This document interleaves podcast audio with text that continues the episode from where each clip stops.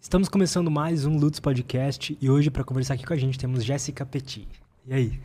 Oi, bom? gente, tudo ótimo. Conta pra gente, assim, uh, qual que é o teu trabalho hoje, o que, que você faz, o que, que você gosta de estudar, qual que é a tua linha? Então, eu sou socióloga política, né, e filósofa. Hoje o meu interesse é pensar como é que a gente pode melhorar a sociedade a partir do indivíduo, né? Porque eu acho que são duas coisas que se complementam. A gente pensa muito na perspectiva macro, mas a gente esquece que o macro é constituído por micros, né? Então, eu gosto muito daquela frase do Gandhi sobre ser a mudança que a gente quer ver no mundo. Né? E, enfim, cada pessoa precisa se responsabilizar por isso. Como é que a gente pode se responsabilizar?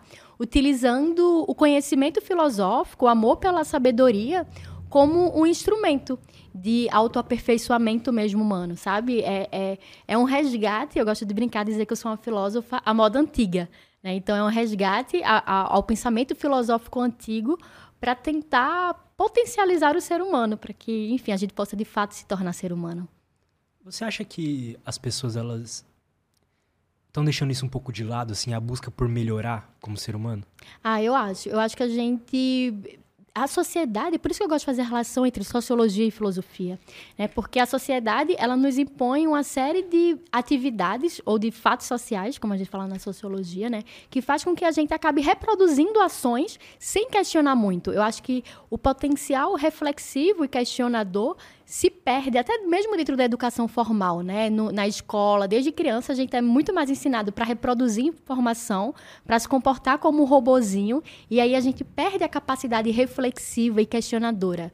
Que, que a gente tem quando é criança, né? As crianças, elas estão sempre questionando o mundo o tempo todo. Mas a nossa educação formal, ela acaba fazendo com que a gente perca esse traço para se tornar muito mais reprodutor do que questionador. E, e, e, e a gente não pode é, se auto-aperfeiçoar se a gente não se questiona. Né? Se a gente está sempre apegado ao que os outros esperam que a gente faça, a gente não se questiona. E aí, se a gente não se questiona, a gente não olha os nossos pontos cegos, os nossos pontos fracos, né? E se a gente não olha para o ponto cego, ponto cego e ponto fraco, a gente não, não vai buscar essa melhoria. Mas você acha que isso é, é, é por conta da, da forma que a gente foi educado?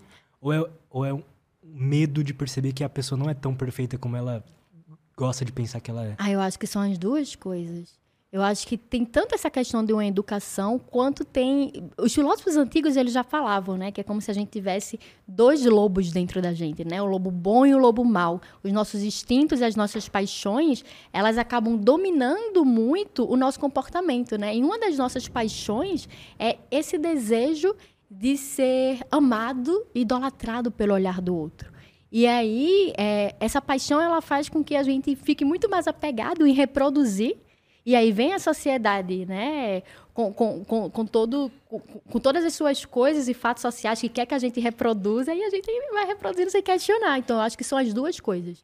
Tanto a educação que a gente recebe, quanto é isso que, sei lá, a psicologia, a psicanálise vai chamar de narcisismo, né? Quanto o nosso próprio narcisismo. E aí, quando as duas coisas se encontram, a gente é, se torna alienado de si mesmo. Todo mundo tem um traço assim narcisista, você acha? Aham, uhum. eu acho sim, até porque o narcisismo é a etapa do desenvolvimento, né? O narcisismo ele faz parte do nosso, pelo menos para a psicanálise, né? O, o, narcisismo ele faz parte dessa etapa do desenvolvimento. Só que aí, é, é, por exemplo, tem uma frase que, é que para mim é uma frase muito importante da filosofia, né? Que é torna-te quem tu és. E, e para esse processo de tornar aquilo que nós somos, é preciso do questionamento. Só que o narcisismo, ele é uma forma da gente tentar lidar com a frustração do medo da rejeição do outro. Né? Assim? Por exemplo, ai, a gente entende que só vai ser amado pelos nossos pais se a gente tirar boas notas. Né? A gente, sei lá, foi educado num contexto familiar onde o nosso amor né, o amor que a gente recebe do pai e da mãe é, vai ser reflexo das boas notas que a gente tira. Então, a nossa ação que vai buscar esse amor, né? Esse amor, a, a, a, partir desse narcisismo primário, vai fazer com que a gente fique tentando reproduzir aquilo que os outros esperam de nós. Nesse contexto mais familiar, a nota alta. Né? E aí, como a gente está tão apegado a essa paixão do desejo de ser amado, a gente não se questiona tanto, a gente só reproduz, sabe? A gente é guiado por esse, vou chamar de instinto aqui. E como que a gente define quais quais métricas que a gente espera que as pessoas vão vão julgar da gente, sabe? Não sei se eu expliquei bem isso. Como que a gente, como que chega a gente chega à conclusão de que, pô, eu, a, o meu julgamento é a partir das notas, ou da outra pessoa é a partir da, da beleza física que ela tem? Ai, eu acho que é pela dor. Eu acho que a dor, né, ela é um grande veículo de conhecimento e do autoconhecimento também. Então, por exemplo, quando eu, sei lá, eu, eu vou até dar um exemplo muito muito pessoal, né? Eu, eu fui aluna que eu queria tirar nota alta o tempo todo. E aí, é, eu, era, eu tinha muita dificuldade é, na disciplina de física no ensino médio. E eu sempre procrastinava a prova de física. Eu deixava para fazer sempre a segunda chamada. Um belo dia, o meu professor ele percebeu eu só fazia segunda chamada. Por medo de tirar a nota baixa. E o que é que ele fez? Ele me colocou em recuperação por meio ponto. Eu nunca tinha ido para recuperação na minha vida. Né? Então aquilo me destruiu completamente. Eu achava que nunca mais na vida eu ia arrumar trabalho, que eu não ia passar no vestibular, que a minha vida tinha acabado de ser destruída porque o professor me colocou na recuperação de física, né?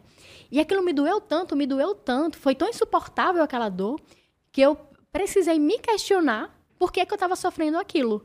Né? Será mesmo que vai, enfim, minha vida vai acabar porque o professor me colocou na recuperação em física por meio ponto? Né? Então, esse exercício de perceber aquilo que dói, e o corpo ele é maravilhoso, né? O corpo é um excelente instrumento para manifestar esse desconforto. O corpo ele está chamando a nossa atenção o tempo todo. Então, quando você está lá sofrendo com dor de barriga, com, sei lá, é, ansiedade, problema de pele, disso, daquilo, você é forçado a olhar para o que dói. Quando a gente olha para o que dói, a gente começa a se questionar. Então, é, quando esses incômodos eles começam a aparecer nas nossas relações, né? De por que, que eu estou buscando tanto ser vista como uma pessoa bonita? Por que, que eu estou buscando tanto ser vista como uma pessoa inteligente, né? Por que, que eu estou buscando tanto ser vista como uma pessoa de sucesso? Porque eu acho que é, boa, é também. isso, tudo, tudo, né? Por que, que a gente está performando determinados papéis? Quando, quando os incômodos eles começam a aparecer, como por exemplo, sei lá, é, eu quero muito ser vista como uma pessoa bonita, né? No dia que a pessoa que uma pessoa vai dizer, ah, essa menina é feia. E eu perceber que aquilo me dói, né? Eu perceber o incômodo, eu vou começar a me questionar. Pelo menos eu espero, né, que a gente tenha esse, é, é, esse despertar para o questionamento. Né? Então, vou, por que está me doendo o, o julgamento de uma outra pessoa que não está de acordo com o julgamento que eu espero que ela tenha de mim? Né? Porque a gente está sempre numa relação dialética onde a gente quer que o outro nos veja da forma que a gente quer ser visto. Né? Então, é, o, o Sartre, quando ele fala sobre o inferno são os outros, né, uma frase famosíssima do Sartre, do existencialismo sartriano, é sobre isso. É sobre o nosso apego né, a o modo como o outro nos enxerga. O nosso inferno é o outro porque o modo como o outro nos vê pode nos abalar completamente. Então, por exemplo, se o outro não me vê tão boazinha assim, tão inteligente assim, tão bonita assim, o julgamento dele de valor ao meu respeito é capaz de me destruir emocionalmente. E a gente sofre muito com isso, né? Por isso que o nosso, eu acho que um dos maiores medos, né, humanos é o medo da rejeição. A gente teme muito ser rejeitado. Isso está desde, sei lá, das narrativas da narrativa bíblica do ser expulso do paraíso, né, por, por, por, por não agir conforme o que é esperado de nós, né? Então eu acho que esse medo de ser expulso do paraíso é quase um medo arquetípico. Né? A Faz gente... todo sentido, né? Na época das tribos, lá, se a gente fosse rejeitado, a gente morria. Toca, e, pois é, a gente tem, né? É, exatamente. A gente tem uma memória genética evolucionista, né? Então, de fato, agir conforme o grupo social espera que a gente haja é o que, no, é que durante os séculos, né, o desenvolvimento humano foi o que nos possibilitou estar vivos. Né? Então, ser expulso do paraíso significa que você vai estar sozinho no meio de uma savana, no meio de uma selva, sabe-se lá do quê, e você vai ser atacado por um animal e vai morrer. Né? Então, o, o, medo de ser expulso de um grupo significa simbolicamente também a aniquilação do eu, né? o medo da morte. E a gente teme muito a morte. Né? A morte, para nós, é uma angústia. Então, a gente quer se preservar vivo, né? até porque a gente associa a nossa potência humana a estar vivo também. Então, o que a gente puder fazer para aquele, que aquele grupo nos acolha e nos ame, né, a gente vai fazer. O grupo tem um poder muito grande nas nossas decisões, nos nossos comportamentos. Por isso que hoje, na, neuro, na neurociência, a gente fala tanto sobre a importância de escolher com quem a gente vai se relacionar. né? Porque as pessoas com quem a gente se relaciona vão também influenciar no modo como a gente se comporta. Né? Então, esse, esse desejo de ser amado, nossa, se você está dentro de um grupo, né, sei lá, onde os valores são um tanto quanto deturpados, né, e você aprende a amar as pessoas daquele grupo, você vai reproduzir o que eles esperam que você faça, ainda que aquilo seja completamente prejudicial para os seus próprios interesses pessoais. Né? Então, por exemplo, sei lá, você quer estudar para concurso público. Né? Só que você está dentro de um grupo de amigos que não se interessam em fazer prova para concurso público, onde eles querem. São pessoas que gostam muito de festejar, de fazer balada, de beber, disso e daquilo. Né? E o seu grupo. E, e você está dentro desse grupo há muito tempo, a partir do momento que você realiza a diferenciação, dizer, não, gente, hoje eu já não quero ir pra balada, porque eu preciso estudar. O pessoal vai dizer, ah, você quer estudar, cara? Hoje é sexta-feira, qual é? Tá muito novo, só se vive uma vez, né? E aí você fica se sentindo culpado poxa, né? Pô, são os meus amigos, são as minhas amigas, né? Você fica se sentindo culpado por desejar estar tá fazendo uma coisa diferente do que aquele grupo está fazendo e você acaba seguindo o efeito manada. Esse né? comportamento é modulado. Total. Né? É muito difícil a gente manter uma certa fidelidade àquilo que a gente quer de fato e a autenticidade é, dentro de um grupo. Então, né, espera-se, né, eu, eu, eu, faço muito isso, assim, de, de, escolher de forma muito mais consciente, mais seletiva, as pessoas com quem eu quero me relacionar, porque eu, eu sei, né, não tem como a gente fugir do olhar do outro. Então, não, ah, eu, eu não me importo né, com o que as pessoas vão falar sobre mim. Não, não é sobre isso, todo mundo se importa com o que o outro vai falar sobre você, mas é preciso escolher quem você quer que se importe né? A gente não consegue se libertar desse mecanismo, né? É, é, não consegue. Nós somos animais políticos, somos seres sociais, a gente vive em coletivo, né? Nós, seres humanos, vivemos em coletivo, vivemos em bando. Então, não é sobre, né? Ah, vou tacar o foda-se, não ligo porque os outros vão pensar sobre mim.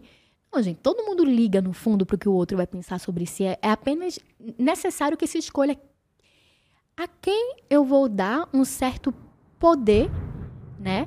É, para o modo como me enxerga. Então, olha, eu tenho amigos e amigas que eu admiro muito enquanto seres humanos, né? Então, é óbvio que eu, eu dou essa permissão a eles. Então, eu escolhi né, acolher o olhar deles sobre mim, porque eu sei que o olhar deles sobre mim visa também o meu, meu autoaperfeiçoamento. Né? Então, por exemplo, se a minha melhor amiga ela vai criticar uma atitude minha, né? Pelo fato de eu admirá-la na sua humanidade, eu vou dizer, eita, peraí, essa minha melhor amiga, ela tá dizendo que essa minha conduta foi, sei lá, uma conduta egoísta, né? Eu vou parar aqui, vou pensar, vou levar em consideração o que ela falou, né, para ver onde é que eu posso me tornar melhor. Então é sobre escolher bem as nossas referências. Os estoicos eles já falavam sobre isso, né? Sobre a importância das referências. Então, é, na arte de viver, o epiteto ele diz para a gente escolher os nossos mestres. Né? Porque é a partir dessa relação entre discípulo e mestre que a gente consegue moldar, inclusive, o nosso próprio caráter. Né? Os estoicos, os estoicos e, e sei lá, né? A, a, as grandes escolas de artes marciais, onde essa relação de discipular acontecia, já era sobre isso. Né? Então, o mestre é aquela figura de valor, é aquela pessoa que a gente já sabe que, que conquistou determinadas virtudes, né? que estão moralmente né, acima da gente, que nos influenciam e é a partir deles que a gente pode se autoavaliar. Né? Então, o epiteto ele nos aconselha a escolher os nossos mestres, né? porque é o, o, comportamento daquele mestre que vai influenciar também no meu comportamento. Então, por exemplo, eu tenho os meus mestres e as minhas mestres. Né? Então, quando, quando eu estou em dúvida assim, de como agir, eu penso, hum, quem será? Né? Por exemplo, eu tenho uma, uma filósofa que eu amo muito, que já é morta, a Simone Veil, né? que para mim foi um grande exemplo de ser humano. E aí eu penso, nossa, o que, é que a Simone Veil faria dentro dessa situação? É como ela se comportaria? E aí, a partir das minhas próprias projeções e do que eu já li da obra dela, né, do que eu já li sobre a biografia dela, eu, eu revejo a minha conduta. Né? Então, essa questão do, do autoaperfeiçoamento, voltando para o que eu falei no início, né, ele anda lado a lado com questionamento. Mas em cima de quais critérios a gente vai se questionar? Né? Em cima, de, em cima de, de, de quais valores? Então é preciso que a gente escolha, né? Porque, por exemplo, a ética, a ética ela é um norte. Ninguém vai conseguir alcançar a ética, né? A ética está lá, ela é um norte, é um horizonte. Então, a gente precisa né, ter figuras que nos aproximem desse horizonte. Para isso, a gente precisa se questionar. Se eu viso ter uma vida é, e, e, a ética para a filosofia antiga é a ciência da felicidade, né? Então, é, para os filósofos antigos, já você vai conseguir né, alcançar esse estado de bem-estar quando você assumir um comportamento ético. E até pensando no que é ética, é bem racional, né? Desejar ser ético. E daí, quando é, a gente tem a ética como norte, a gente pode se autoavaliar. Né? Então, ter mestres que já conquistaram determinadas virtudes que a gente julga importante é uma forma que a gente usa de, né, de pegar essa reguinha e de se autoavaliar. Isso é interessante, né? Pode ser perigoso no sentido de que se alguém. Eu também tenho os meus mestres. Mas eu já tive mestres ruins, eu acho, que por algum motivo uhum. eu admirei uma pessoa que é, tinham valores que se mostravam assim mesmo, por trás não era aquilo, né? É, mas eu gosto de, eu gosto de, eh, de me apegar à mensagem, sabe? Eu acho que todo ser humano é falho. Eu sou falho, você é falha, todo mundo é falho. Mas a mensagem, né, se ela for justa, ela pode nos guiar. Então eu tento também fazer essa diferenciação, porque qual é o lance? Eu acho que a gente é todo ser hum, eu acredito muito nisso, né? Que todo ser humano é um grande idealista. Significa dizer, por exemplo, que ah, eu quero, né, encontrar o grande amor da minha vida que seja uma pessoa perfeita. Eu quero que meus pais sejam perfeitos. Eu quero que o meu mestre seja perfeito, né? E aí, quando vem a realidade, a gente vê, ó, nossos pais não são perfeitos, a pessoa que a gente escolheu amar também não é perfeita, e o nosso mestre também não é perfeito. E aí, eu vou jogar fora a bacia e o bebê? Né? Não. A gente precisa fazer esse, esse exercício de pensar, mas o que é que ele disse, né, que pode ser positivo para minha vida? Né? O que é que ele disse é que, que, que eu posso utilizar como norteador para um bom comportamento? Esse também é um exercício de autenticidade. Porque uma coisa é você seguir. Por exemplo, a gente vê muito é, em caso de seitas. Né? E eu aí, acho fascinante. eu também. Eu adoro estudar sobre seitas, esse efeito manada. Porque uhum. tem lá, tem a figura do líder espiritual, onde as pessoas projetam né, uma idealização de que aquele líder espiritual ele é perfeito, né? E aí elas vão simplesmente seguindo né, o efeito manada e fazendo aquilo que aquela figura quer. E, né, esse líder espiritual, se ele não é de fato uma pessoa autoeducada, ele vai utilizar desse poder, né, para exercer uma influência negativa na vida dessas pessoas. Então, quando a gente, né, coloca os nossos pezinhos no chão e pensa, olha, eu aceito, eu me, eu me aceito nas minhas contraditoriedades, né? E eu aceito que o meu mestre também tem as suas contradições. Isso é enxergar a humanidade no outro. Ninguém é perfeito. A ética é um norte. Mas o próprio mestre, ele precisa admitir isso, né? É. É quando o cara fala, não, eu sou perfeito. É, quando alguém diz que é perfeito, aí, meu Deus, já, já é pra gente começar a se duvidar, né? Que imagem que ele quer vender de si mesmo, por que, que ele quer vender essa imagem de perfeito. É muito importante que a gente perceba que o ser humano, a realidade, ela vai ser apresentada a partir das contradições. Eu sei que existe a noite porque existe o dia.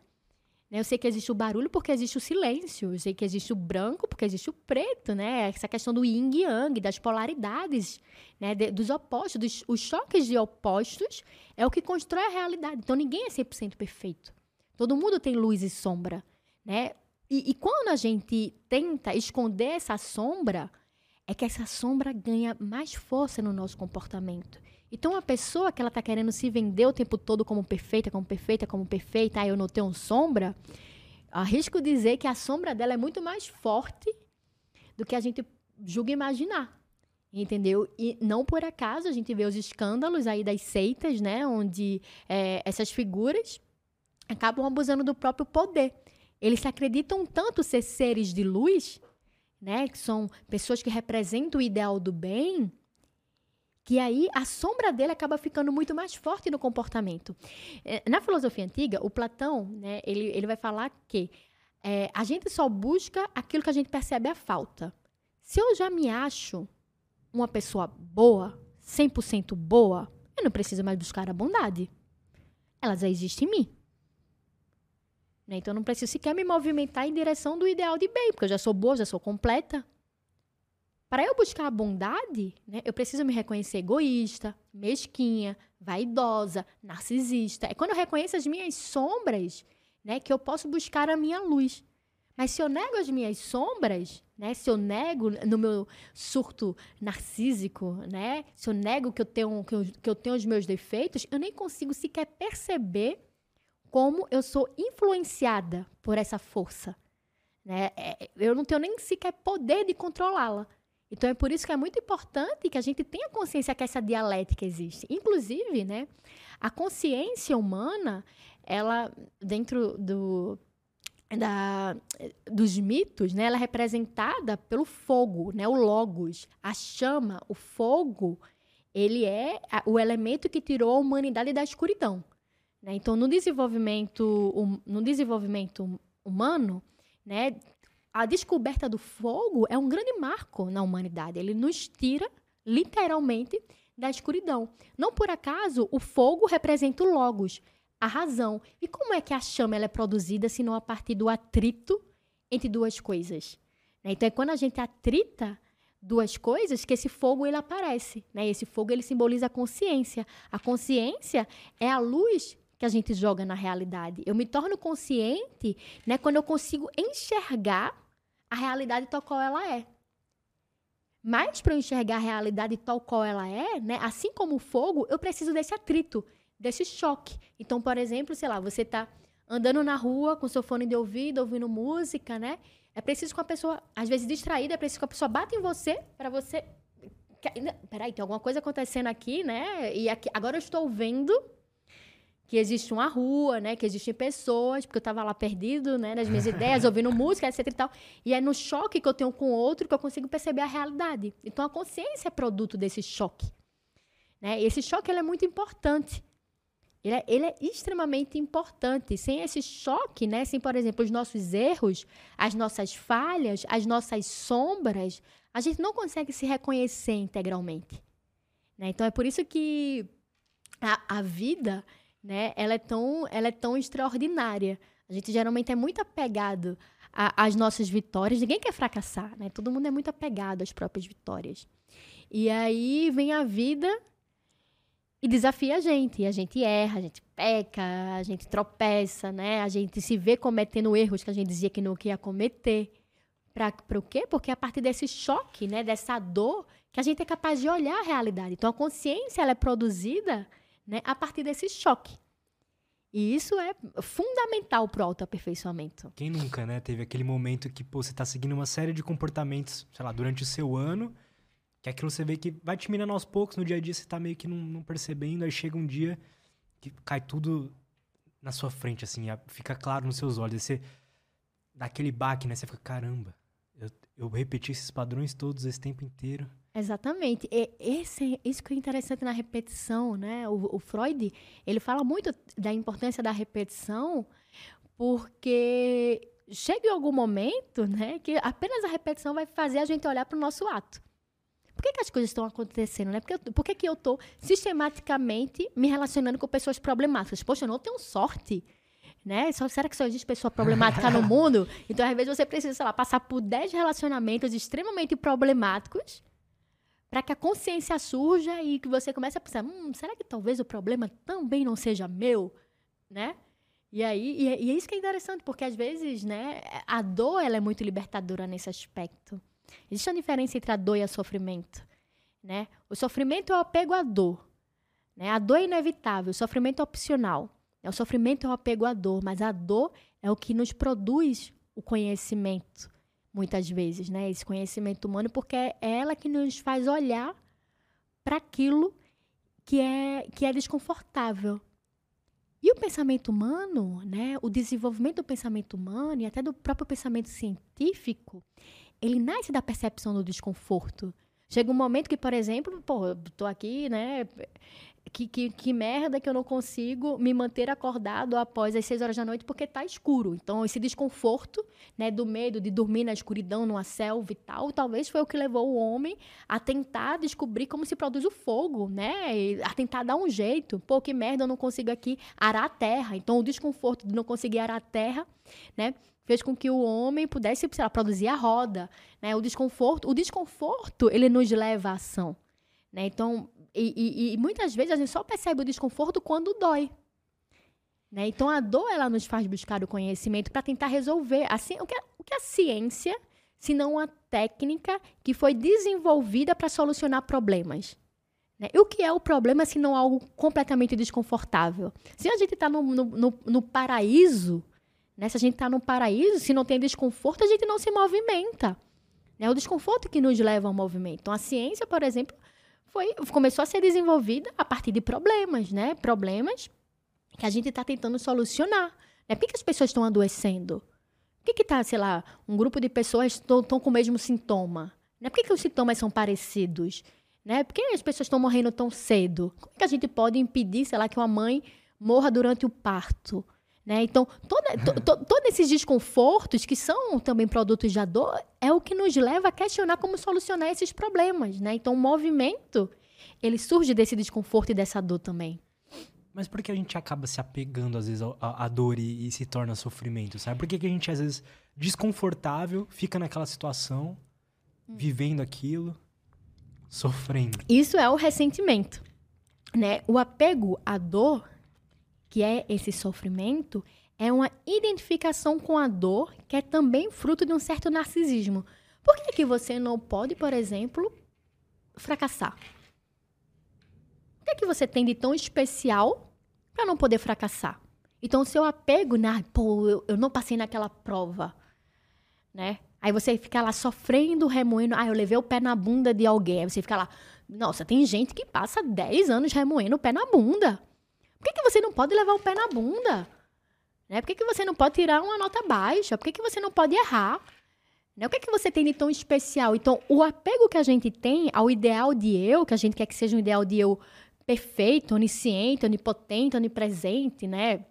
Que nem o, o poema em linha reta do do Fernando Pessoa, né? Nossa, já só conheço super-heróis, né? Ninguém do meu convívio nunca errou. São todos perfeitos, né? Então, esse apego ao ideal de eu, narcisista, extremamente perfeito, né? Da pessoa que é boa, pura, genuína e lá, lá, lá, lá, lá, lá, lá, lá não pode ser ferido nunca. E aí, quando ela é ferido, a pessoa vai para uma posição de vítima, uma posição infantilizada, onde ela vai estar tá responsabilizando o outro por aquilo que lhe aconteceu, porque ela é incapaz de se responsabilizar, né, pelo próprio fracasso. E aí ela fica sofrendo sofrendo, sofrendo. Ah, eu não posso levar o pé na bunda, né? Eu não posso ser demitida, eu não posso ser eu não posso não passar numa prova, né? Tudo tem que ser sobre mim, para mim, bom o tempo todo. E aí como ela não consegue se responsabilizar, né? O sofrimento também é muito fruto dessa não responsabilização. É como ela não consegue se responsabilizar, né, pela parte que lhe cabe, ela fica andando em círculos. E o sofrimento ele é também prazeroso e viciante. Né? Existe um gozo no sofrimento. Com certeza. Né? É prazeroso e viciante, porque, pô, se eu tô aqui sofrendo, eu não preciso simplesmente me levantar e arrumar minha casa, né? Pô, eu levei um pé na bunda, não vai rolar arrumar minha casa hoje, né? Não vai rolar ir pra academia hoje, não vai rolar estudar pra prova que eu vou ter semana que vem. Pô, eu levei um pé na bunda, sério, vocês não estão percebendo que eu tô sofrendo? Né? Então você fica lá no sofrimento, porque o sofrimento ele te coloca eh, numa posição infantil de que você não precisa mais agora se responsabilizar por absolutamente nada. Né? Então é confortável essa posição. Né? É confortável estar nesse lugar. E aí é preciso muita autoconsciência para sair dessa posição. Como que você diria para uma pessoa que se identifica com isso conseguir se libertar dessa questão? Ai, eu acho que. E por que, que você acha que isso acontece com certas pessoas, assim? O que que faz ela. Porque tem pessoas que. Eu conheço várias que eu admiro que nos momentos de, de sofrimento, elas encontram a força e vão para cima e o desconforto é, é bom para elas, sabe? É, eu acho que a gente cresce muito no desconforto, né? Até o próprio... Eu gosto muito, assim, de pensar como a natureza, ela é repleta de ensinamentos. Então, poxa, né, não querendo fazer aqui uma romantização, né, do sofrimento, mas eu preciso pensar, o que é o sofrimento, por exemplo? Ah, para eu poder me desenvolver fisicamente, né, eu preciso fazer exercício físico. Então, meu músculo, para crescer, ele precisa ser desafiado. Né? Se eu não desafio numa, numa, numa rotina de exercícios, ele, ele não se desenvolve. Né? A minha inteligência também, pelo meu potencial cognitivo, pô, eu tenho que sentar a bunda e estudar. Então, vou Você fazer tem que, que se sentir burro, né? É isso, é isso, né? Esse desconf... É isso, para você poder buscar esse desenvolvimento. Só que tem gente, né? E aí, aí que entra a questão do perfeccionismo.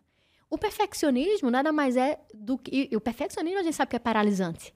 Né? Então, muitas pessoas não conseguem agir com a justificativa de que elas são perfeccionistas porque elas não querem desafiar o ideal de eu de si mesma. Então, por exemplo, ah, na minha mente, eu tenho certeza que se eu fizer o meu, o meu TCC na graduação, ele vai ganhar um prêmio Nobel.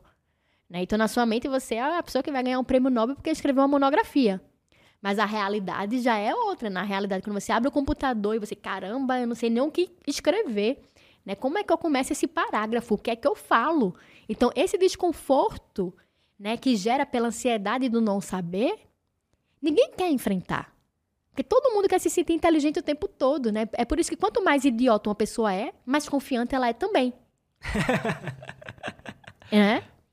A pessoa idiota ela é completamente confiante. Ela vai falar asneiras com uma confiança absurda.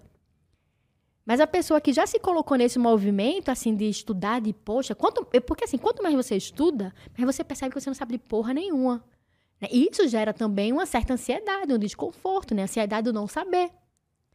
Pô, né, não é à toa que o Sócrates ele foi, ele foi tratado pelo oráculo de Delfos né, como sábio. Aí falaram, quem é o sábio, né? Quem é, um, quem, é, quem é o homem mais sábio do mundo? E o oráculo disse, é Sócrates. Por que, que ele é o mais sábio do mundo? Porque ele sabe que ele não sabe. ele é sábio porque ele reconhece si a sua própria ignorância. E a maioria das pessoas não reconhece a própria ignorância, porque reconhece a, a própria ignorância nos coloca na posição de desconforto, nos coloca na posição de ter que enfrentar o nosso ideal de eu, né? Que é esse ideal narcísico, onde todo mundo é perfeito no próprio ideal, né? Todo mundo é maravilhoso no próprio ideal. Eu sou a melhor, a mulher mais incrível do mundo no meu ideal. Mas o, o ideal, né? Ele precisa ser furado. A gente precisa vir para a realidade. Né? E se inserir na realidade é compreender os próprios limites, é perceber a própria ignorância, é olhar para as próprias sombras, né? É ter que ver, porra, talvez a minha vida esteja uma merda e a pessoa responsável por isso sou eu mesma. E aí? O que, é que a gente faz quando a gente percebe, né, que a nossa vida está um completo caos e que a pessoa, a primeira pessoa responsável por isso somos nós mesmos? Tem que se responsabilizar, não tem para onde fugir. É, se agora eu não tenho mais a quem culpar, se agora eu, eu, eu percebi que o problema, né, é, também está em mim, o que, que eu faço com isso? Você vai ter que se responsabilizar. E se responsabilizar significa ter que se movimentar em direção a algo no qual você pode não ter controle, né? No qual você, enfim, vai ter que lidar com o próprio fracasso. É por isso que perder ensina mais do que ganhar. Ganhar é maravilhoso, mas perder é sublime. Né? Porque quando a gente perde, a gente vai ter que trabalhar resiliência. A gente vai ter que trabalhar, ter que olhar, poxa, né? Eu sei lá, eu sou um atleta de, alto, de alta performance e não consegui me destacar bem no, no, em tal esporte. Pô, onde foi que eu errei? Né? O que é que eu preciso fazer? O meu mestre de jiu-jitsu fala isso. Ele fala assim: ah, ganhar é, ganhar é bom, mas deixa o cara confortável. Demais. Ele vai, ganha, comemora, depois ele fica mais, faz treinos mais leves e tal. Quando o cara perde, ele vem aqui, faz a dieta certinho, treina mais pesado. É total, né? É, é por isso que muitas vezes assim, eu gosto de observar. É, às vezes a pessoa ela cresce num ambiente é tão prazeroso, onde os pais, onde o pai e a mãe são figuras tão maravilhosas, né, que lhe dão um amor, né, o tempo todo, onde aquela pessoa não recebe um não, onde aquela pessoa nunca é frustrada, dificilmente essa pessoa vai querer sair daquele ambiente para encontrar os desafios do mundo. Pô, eu tô aqui na casa dos meus pais, meus pais são, são maravilhosos, me dão tudo o que eu preciso, eu tenho um amor incondicional. O mundo é muito hostil.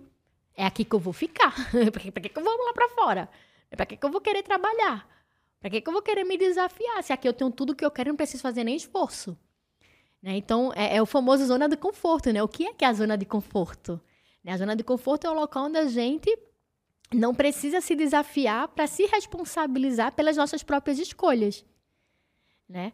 E aí é, a gente fica andando em looping eterno. É o que mais mata o potencial, né, das Total. pessoas. Total, eu acho, tenho certeza, assim, acredito muito no potencial humano, né? Eu acho o, o, o corpo humano uma tecnologia inacreditável, sabe? É, é, eu gosto de olhar assim para a realidade e perceber, caramba, olha o tanto de coisa que a gente já conquistou, Olha o tanto de coisa que a gente já construiu enquanto humanidade, enquanto sociedade. Poxa vida, a gente conseguiu botar um avião, sabe, para cruzar o continente voando. Isso não é extraordinário. Olha assim, a, a nossa capacidade de se comunicar, de transmitir isso para milhares de pessoas instantaneamente, né? O celular, a televisão. Olha tudo que a gente con conseguiu construir a partir do desenvolvimento do nosso potencial cognitivo.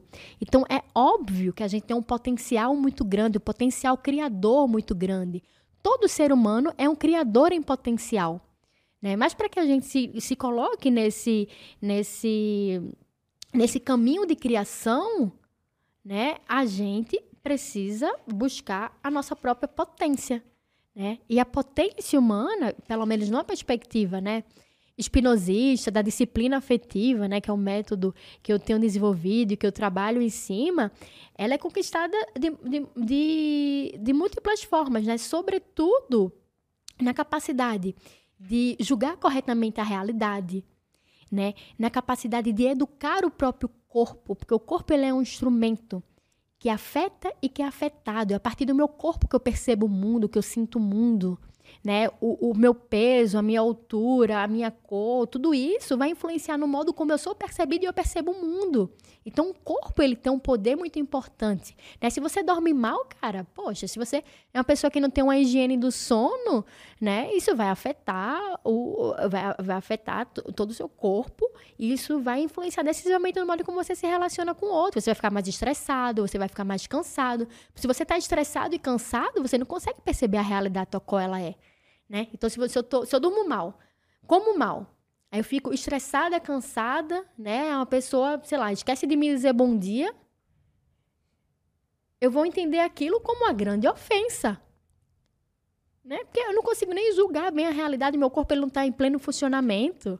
Né? Então, se até um carro, para poder andar, ele precisa de gasolina, né? ele precisa de equipamentos, de um motor, etc e tal, por que é que a gente acha que o nosso corpo também não precisa de uma série de coisas para que a gente possa, inclusive, pensar bem. Né? O justo pensamento, o bom pensamento, a boa percepção da realidade, ela é também produto de uma série de ações que a gente faz no dia a dia. Né? E é aí que eu entro, que eu falo muito assim para o meu público, né? E que é a, a, sobre os afetos ativos e afetos passivos. Né? Afeto é tudo aquilo que nos afeta. E a gente sente esse afeto no corpo. Quando você está apaixonado, você sente borboletinhas no estômago. Né? Quando você está com raiva, você sente o seu corpo queimando.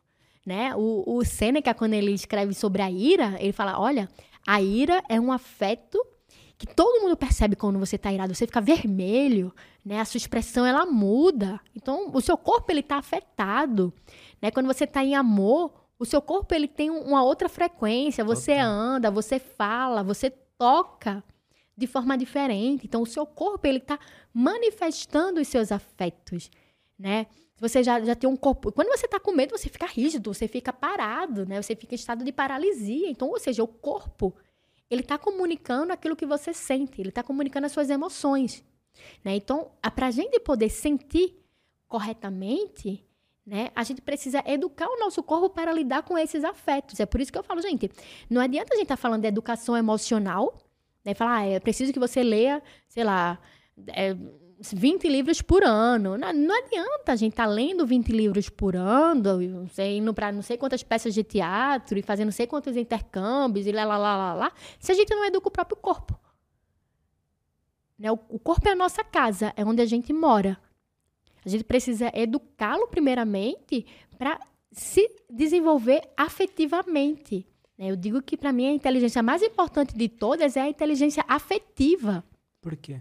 Porque é o afeto que vai nos possibilitar fazer um bom julgamento de valor da realidade. Por exemplo, se você é uma pessoa que cultiva né, um, um, um conjunto de pensamentos que faz com que você seja invejosa, né, se você acha só o outro tem e eu não consigo ter tal coisa. Né? Isso é um juízo de valor.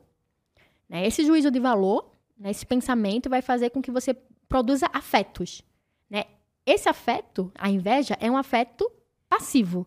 É um afeto. É uma paixão triste. Né?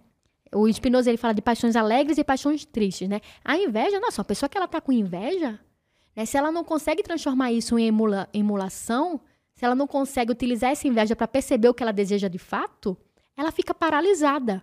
Ela fica invejando o outro, né? A grama do vizinho, que é sempre mais verde. E aí ela começa a tentar justificar por que, que a grama do vizinho é mais verde. Aí, a grama do vizinho é mais verde porque certamente ele deve roubar o chefe. Né? A, a, grama do vizinho é mais verde porque ele herdou, ele é herdeiro, né? A grama do vizinho é mais... Ou seja, ela, ela vai tentar lidar com o desconforto da inveja dela, produzindo pensamentos que são ainda equivocados. E quanto mais pensamento equivocado a gente produz, né, mais a gente produz paixões tristes, mais essas paixões tristes afetam o nosso corpo, mas o nosso corpo, ele vai ganhar uma outra característica, né? Ele vai ganhar uma outra postura e mais ele vai se tornar impotente. No entanto, se a gente, né, produz o que eu chamo de afetos ativos, que é um conceito espinosista também, né? Que são, são o, que, o que é um afeto ativo? Eu falo muito disso no meu curso no Educando Afetos, né? Eu, eu faço todo, todo, todo esse percurso explicando desde como é que a gente pode pensar de forma mais racional, porque o Spinoza, apesar do, dele criticar né, o, o método cartesiano que separava a mente do corpo, ele é, defende muito né, é, é, é, essa racionalidade. Né? Ele é um filósofo racionalista. Como é que a gente pode pensar de forma mais racional? O que é o pensamento racional? Né? Como é que a gente pode ter uma, um, uma boa compreensão da realidade? Porque, olha, os pensamentos, eles geram emoções, né? E essas emoções, elas fazem com, afetam o nosso corpo. Então, se eu penso, se eu não aprendo a pensar corretamente, né? Se eu não desenvolvo a minha arte de questionar, meu corpo ele vai ser afetado negativamente o tempo todo, ele vai se tornar impotente. É por isso que uma pessoa, né, quando ela está no, estado, estado de depressão, ela não consegue sair da cama. Se ela está no estado de depressão severo, né? Ela não consegue sair da cama, ela está em estado de impotência, ela está em paralisia. Porque aqueles pensamentos, muitas vezes obsessivos, né, provocam má emoções.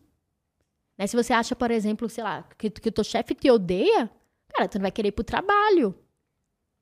Você vai ficar em casa remoendo né, o ódio do teu chefe. O que mais ajuda a gente a identificar que tipo de, de transtorno que a pessoa tem ou dificuldade que ela tem é a partir do pensamento automático que ela tem, né? Sobre o mundo, sobre uhum. ela mesma.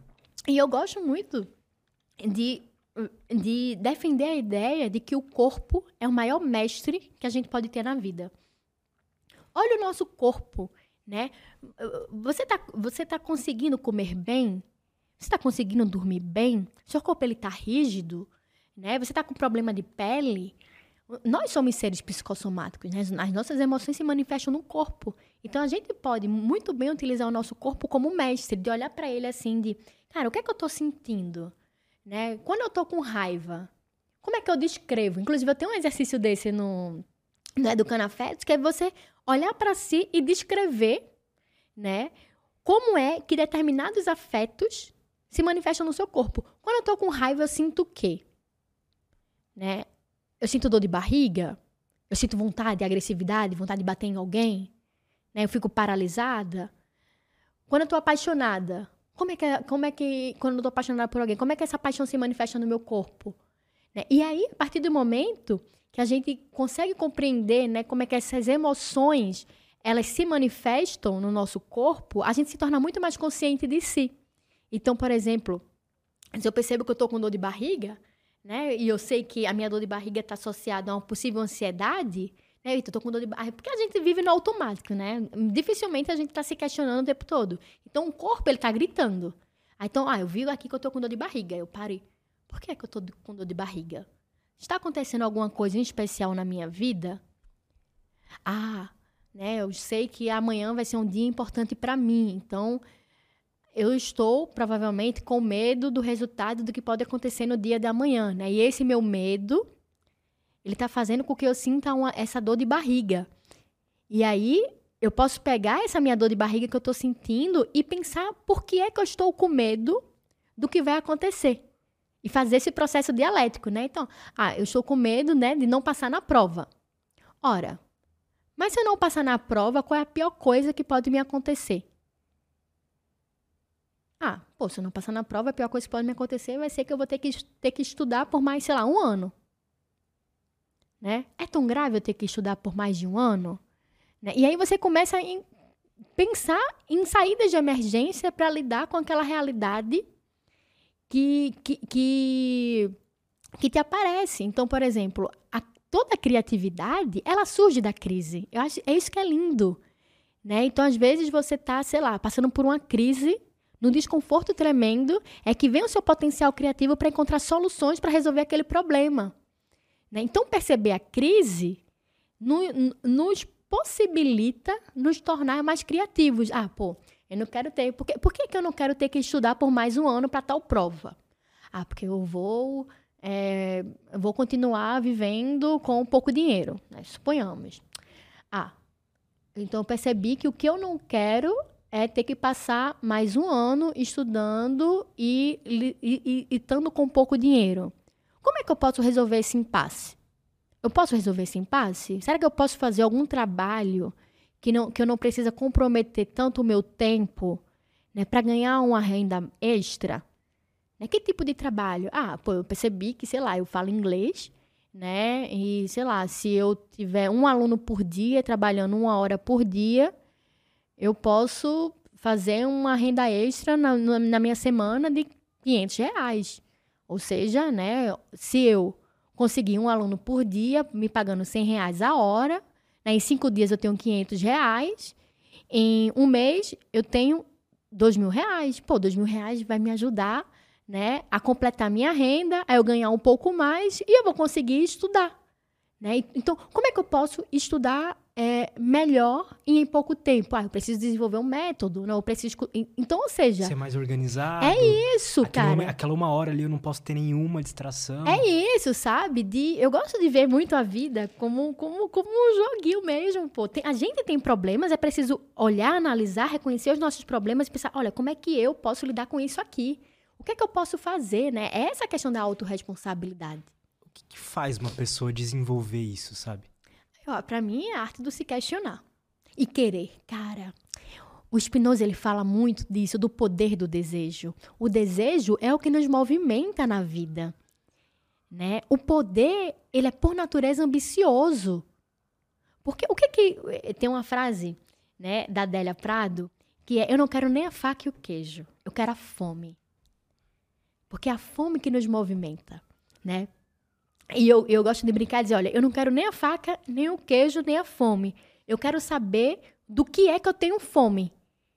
Porque aí, quando eu sei do que é que eu tenho fome, eu consigo me movimentar corretamente. Né? Então, o desejo é o que nos faz é, é, nos movimentar. Então, muito, por exemplo, ah, né, eu, a gente vive numa sociedade de pessoas que são viciadas em se apaixonar. De fato. Por quê? Porque, poxa, quando você está apaixonado, você produz. Seu organismo possibilita que você produza dopamina, endorfina. Né? São bons é, neurotransmissores que te fazem se sentir mais potente. Então, quando você produz.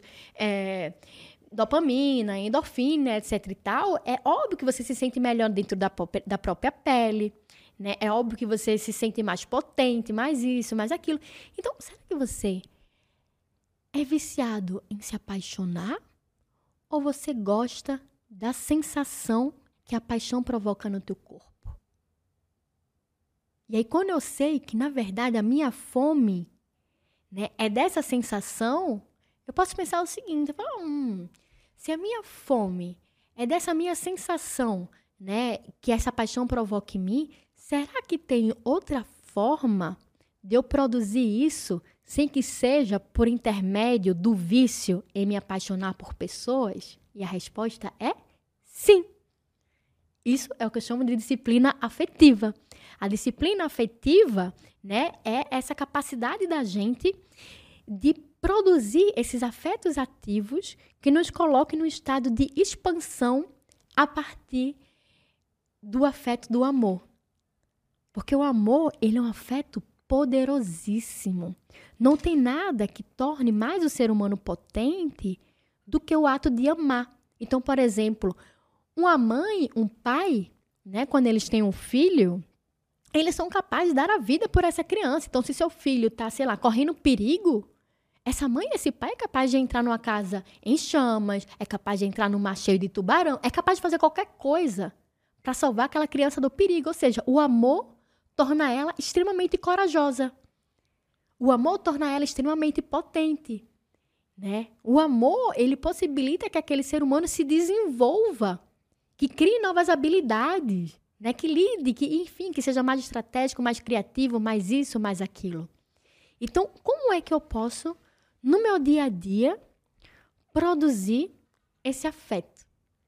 Então, há uma possibilidade da gente amar, porque o amor é uma ação. O amor, ele não é um, um, um, sentimento apenas, né? É um sentimento que é provocado a partir de uma postura interna que influencia no modo como a gente se relaciona com o mundo e com as coisas. Então, pô, quando eu amo o meu cachorro, eu, eu, eu tenho um cachorro, né?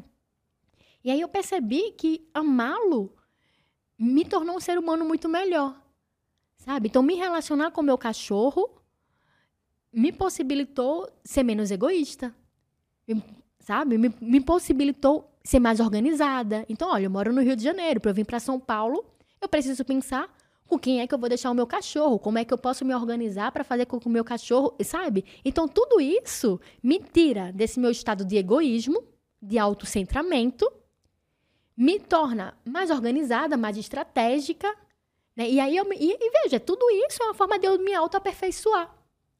Né? Só que a gente pode amar diversas coisas. A gente não precisa concentrar esse amor em figuras externas a nós.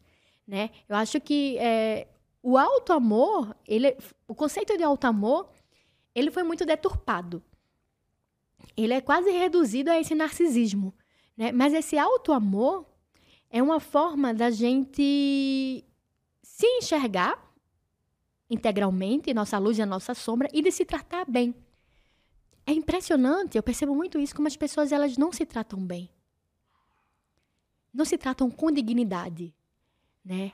Elas não, elas querem muito ser amadas, é, acolhidas, abraçadas, idolatradas por outros, mas elas não se tratam bem. Como, por exemplo, pô, eu tomo muito cuidado com as coisas que eu vou comer. Para mim é muito importante o que é que eu vou ingerir né? O que é que o que é que eu vou colocar dentro do meu corpo? Isso é uma postura de alto amor. A partir do momento que eu escolho conscientemente o que eu quero que me faça bem, eu consigo, inclusive, me relacionar melhor com o outro. Porque se eu sou uma pessoa que eu estou me dando né, tanto zelo e cuidado, assim, conscientemente, pô, não vou aqui, né, sei lá, comer um fast food de meia-noite. Eu consigo estabelecer limites, eu consigo escolher o que é bom para mim. Eu não vou, por exemplo, ter uma certa abertura para me relacionar com pessoas que sejam abusivas e tóxicas, ou pessoas que me menosprezem, ou pessoas que me tratem mal. Pô, eu me trato super bem, né? Eu, eu faço questão de me dar o melhor dos mundos. Pô, eu tenho um prazer na minha própria companhia. Eu faço atividades que possibilitam o meu crescimento, que me gerem prazer. Se eu sou capaz de me dar né, um prazer, que, que é um prazer bom, porque não é um prazer que, que sei lá, seja sei lá, o uso de substâncias ilícitas, né? Uso de álcool. Mas, por exemplo, eu, eu, um dos meus prazeres prediletos é andar de bicicleta ouvindo música. Né? Eu percebo que quando eu ando de bicicleta ouvindo música, a minha potência de agir vai lá para cima. Isso é um afeto ativo. Pô, quando termina assim meu treino de bicicleta ouvindo música, cara, eu tô tão feliz, eu tô tão alegre, eu produzi tanta endorfina no meu corpo, né? Que a minha potência de agir tá alta. E aí, ou seja, eu sou capaz de produzir prazer por conta própria. Isso é muito interessante. Isso é muito potente. Quando a gente é capaz de produzir, ser a nossa própria fonte de prazer, né? De fazer ações que potencialize o, o, nosso corpo, a gente estabelece limites facilmente com o outro. Pô, se eu me amo, se eu me trato bem, se eu me dou prazer, é por que, eu vou estar me submetendo dentro de uma relação onde aquela pessoa me, se me menospreza? Você acaba sendo o seu próprio filtro. Então você não. Tem uma frase de um filme, né? Você, a gente dá. É, a gente aceita o amor que acha que merece. Eu acho que é, é um. Qual é o nome do filme? É, não sei o que lá, Invisível, não sei. É um filme com, com a Emma Watson. É, ele é ah, bem legal, sei. sabe qual é? Uhum. Foi um, um best-seller de um livro também e tal. Isso a gente, a, a, gente aceita o amor que acha que merece. Essa frase ela é tão significativa porque, de fato, se eu já me dou amor, se eu já me trato bem, né? se eu sou capaz de, sei lá, de cuidar da minha alimentação, de dormir bem, de, enfim, se eu sou capaz de cuidar de mim mesma, eu, além de dar ao outro aquilo que eu também me dou, eu só vou aceitar receber aquilo que eu já aprendi a achar que é bom. Eu não vou aceitar receber menos do que eu mereço. E aí a gente vai moldando e nivelando os nossos relacionamentos. E, e, e, a potência humana, ela é também construída a partir da arte do encontro. Então, quanto mais bons encontros nós temos na nossa vida, mais a gente se potencializa. Mas para eu produzir esses bons encontros, né, eu, preciso, eu preciso ser uma pessoa que também dá boas bons coisas, encontros. né? Então, se, se eu, por exemplo, ah, é impressionante assim, tipo, a gente vive num país que é um país extrovertido, né? O Brasil é um país da, da dança, da arte, da música, etc e tal. E eu vi recentemente é, falando que os brasileiros se sentem muito solitários. E eu recebo, né, quando eu abro caixinhas de perguntas lá no Oráculo da Petit, muitas pessoas me perguntando: ah, como é que eu faço amigos? Como é que eu faço amigos? Né? Muitas perguntas assim: como é que eu faço amigos? E isso me toca profundamente, porque, gente, uma pessoa que é generosa, uma pessoa que é altruísta, uma pessoa que escuta o outro, uma pessoa que é amorosa, essa pessoa não fica sozinha todo mundo vai estar tá querendo estar tá perto dela. Porque essa pessoa tem coisas boas para oferecer. Agora, se você é uma pessoa que é egoísta, autoritária, irritada, né, manipuladora, você vai afastando, você vai minando as pessoas de você e, né, logicamente, você vai ter afinidades com pessoas que têm esse mesmo padrão de personalidade e de conduta. E aí, ó, uma pessoa egoísta contra pessoa egoísta, mau encontro. Agora, quando uma pessoa, né, que é, que é genuinamente, né, amorosa, ela também, logicamente, vai ter a tendência, né, porque a gente vive numa relação de espelho o tempo todo. Então, ela vai ser, naturalmente, uma pessoa que vai se relacionar com pessoas que estão nessa mesma frequência, nessa mesma conduta, porque, olha, eu sou uma pessoa pacífica, não, eu não tolero que as pessoas gritem comigo. Né? Eu gosto de tranquilidade. Então, se eu sou uma pessoa pacífica que não tolero que as pessoas gritem comigo, eu vou me relacionar com que tipo de pessoas? Com pessoas que também têm esse, esse padrão de temperamento. Né? Isso conscientemente, quando a gente está consciente daquilo que é. E aí é óbvio que a gente vai produzir bons encontros. E aí, quando a gente produz bons encontros, né? Quando duas pessoas boas se encontram, nossa, é uma coisa linda de se ver o que é capaz de sair daquilo. Né? Porque elas se amam, elas se cuidam, elas se nutram, elas criam uma relação de, de, de um apego seguro, positivo. Né? Então elas se potencializam. Eu tenho a impressão que quem mais sofre com a, a, a solidão assim são as pessoas boas mesmo. É, será? ou quem tá buscando, ou quem tá buscando é, ser uma pessoa boa, sabe? A pessoa que tá buscando teu potencial, sabe? Eu acho que ela sofre mais. É, ela é mais sozinha do que. Ah, eu acho assim. Quando eu falo isso, eu, geralmente eu sou criticada, mas eu acho que a gente vive, infelizmente, numa sociedade de pessoas muito egoístas, muito medíocres, pessoas que não querem buscar o próprio autoaperfeiçoamento. Né? E aí a pessoa que se interessa por querer estudar mais. É verdade. É verdade que existe essa solidão, infelizmente, porque a gente vive numa sociedade de pessoas muito egoístas né? Mas eu acho que quando a gente se movimenta para viver esse ato de, de, de, bondade mesmo, a gente acaba encontrando pelo meio do caminho pessoas dessa mesma frequência. Total. Sabe? Porque a nossa consciência, o nosso pensamento, ele também vai fazer com que a gente veja uma dada realidade. É, parece coisa de, de, lei da atração. Eu acho até interessante nisso. Ah, é a sua consciência que constrói a sua realidade. Não, mas é a sua consciência que vai te fazer ver aquilo que você quer ver. É ela que faz você perceber a realidade da forma que você está percebendo. Né? Total. Né? Por exemplo, se você passa o dia, sei lá, você dedica três horas do seu dia para ver programa policial, onde tá falando de morte, morte, morte, morte, morte, você só vai ver isso no meio da rua. Então você vai, você vai ver violência o tempo todo. Mas se você é uma pessoa que começa a, a, a se autoeducar, né, para buscar ver determinadas coisas, né, você vai em um determinado momento ver, poxa, que pessoa generosa, que pessoa querida, que pessoa boa, né? E aí as pessoas vão se encontrando.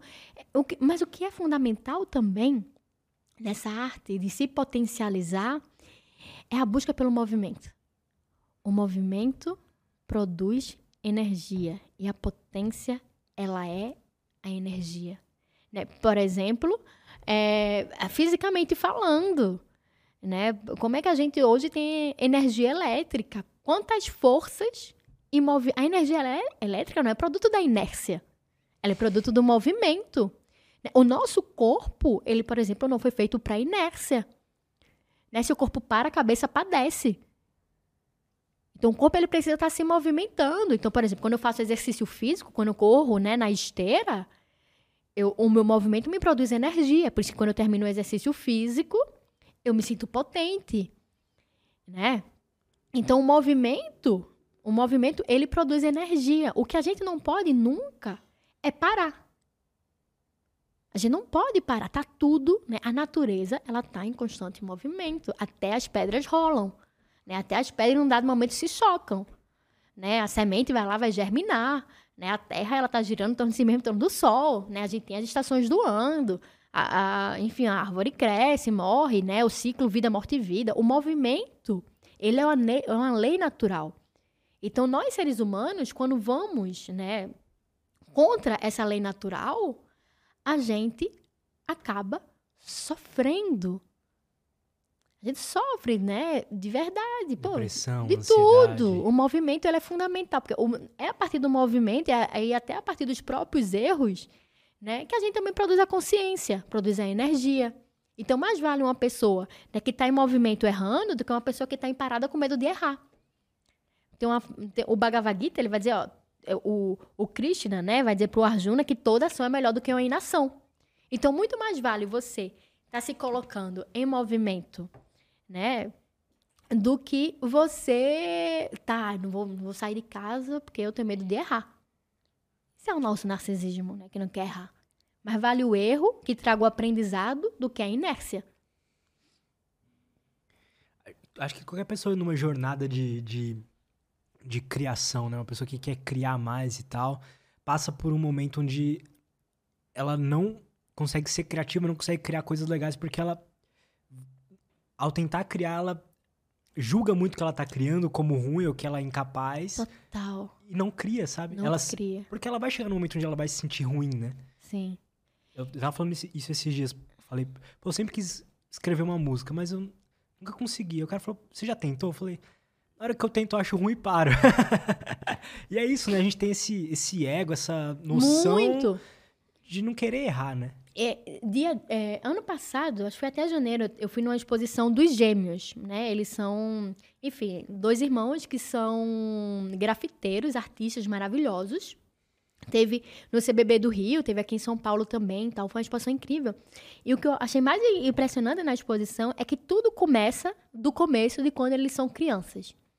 E aí, da, da, da infância e adolescência, eles são apenas uma criança e um adolescente que desenha né? De uma forma muito amadora. Desenhos amadores, um carrinho, aquela coisa. Não tem nada de extraordinário, né? Eles não nasceram com um dom. Assim, eles são. E, e aí, né, do período da infância até hoje, cara, é impressionante como eles se autoaperfeiçoaram. É incrível, chega a dar uma, uma felicidade. Pô, eles começaram do começo e no começo eles também têm as suas limitações.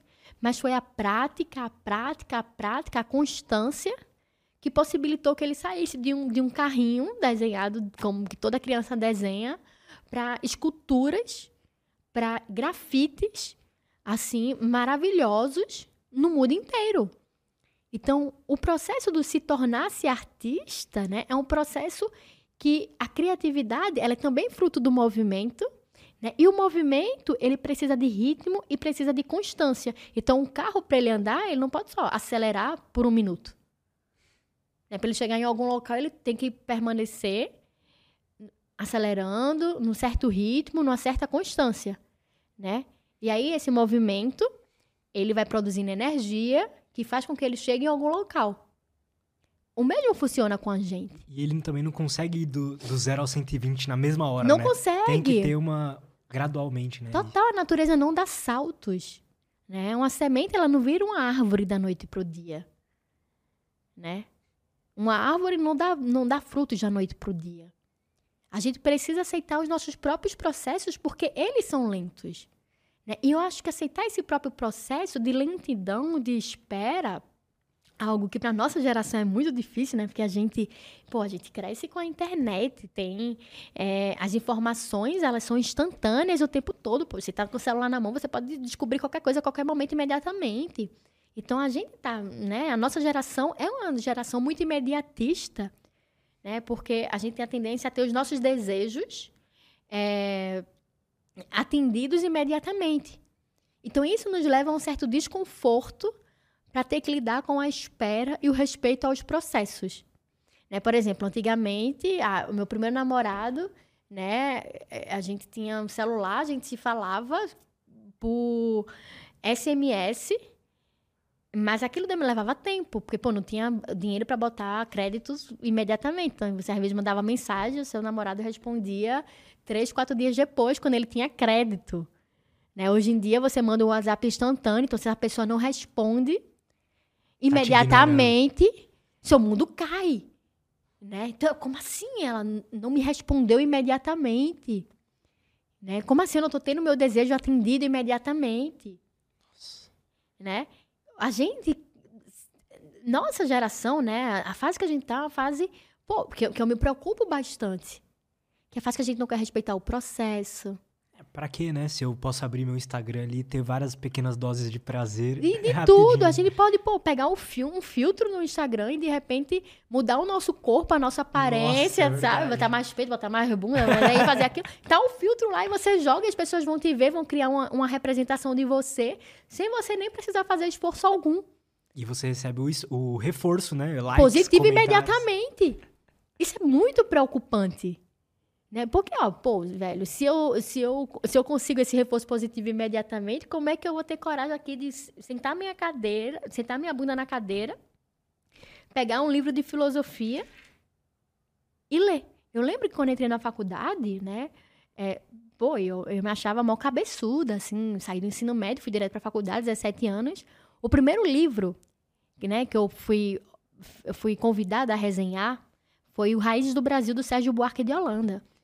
Eu lembro que eu chorava porque eu não conseguia entender um parágrafo do livro.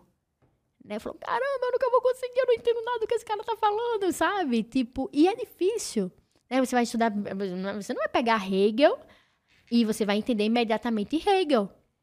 Cara, você precisa, pô, é difícil, velho. Você precisa ler, parar, pensar, ler novamente, às vezes pesquisar a palavra no Google para saber o que significa aquilo, né?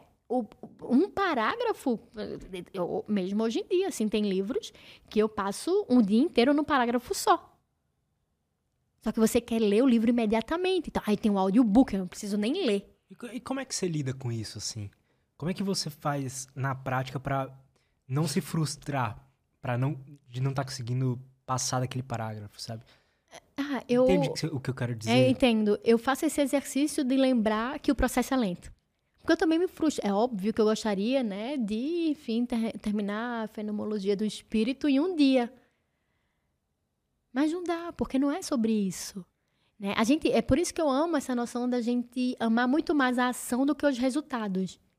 Então, por exemplo, eu amar esse processo de ler um parágrafo, de pensar, de escrever, de meditar, acaba sendo muito mais benéfico para minha busca pelo meu próprio autodesenvolvimento do que eu amar a ideia de que eu completei imediatamente a leitura do livro de Hegel. Muitas vezes a gente é muito apegado ao resultado, né? E tem gente, cara, tem gente que compra livro para enfeitar a casa, para que as pessoas entrem na casa dela e vejam que ela é uma grande leitora, né? Então, ah, se eu quero ser uma intelectual, se eu quero ser vista enquanto intelectual, eu vou sentar aí por trás. Tem gente que bota a biblioteca fake né? É verdade. É, tem gente que bota biblioteca fake, então as pessoas elas, elas querem apenas o olhar do outro sobre si. Elas não querem amar o processo do próprio autodesenvolvimimento. Né? Então, ah, eu vou botar aqui um, um, filtro da minha biblioteca fake, né? Botar um filtro na minha cara, botar um filtro na minha. lá, lá, lá. Porque eu, tô, eu só amo o olhar do outro. Mas amar o, o, o caminho é amar a relação que a gente estabelece com as coisas.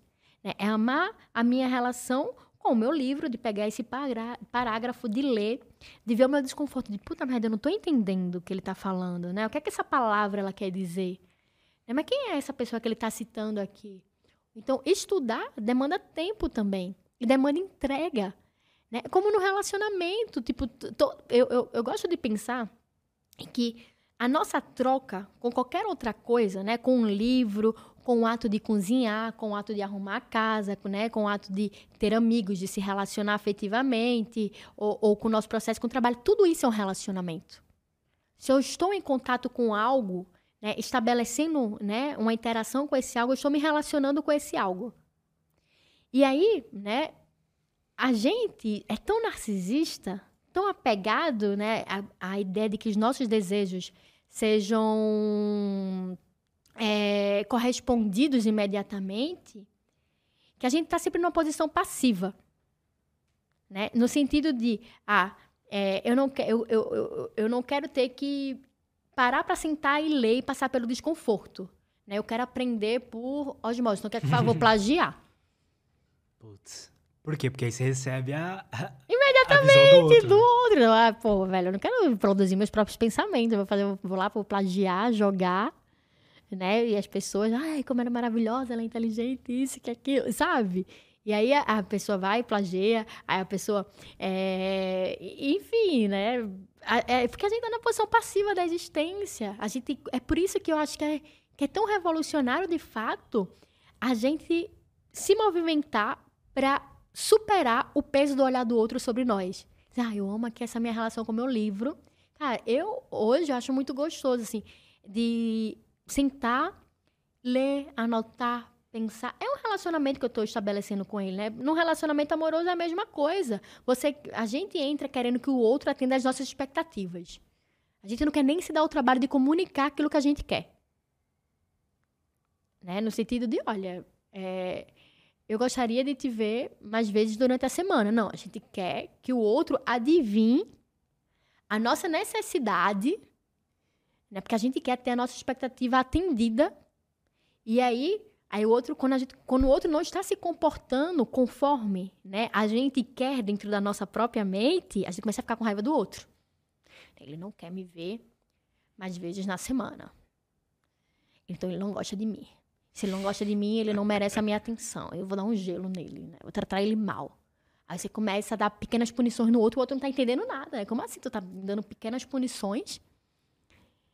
Eu não tô entendendo nada. Quando na verdade é porque dentro de você você queria que o outro estivesse correspondendo ao que você desejava e ele não tá fazendo o que você quer.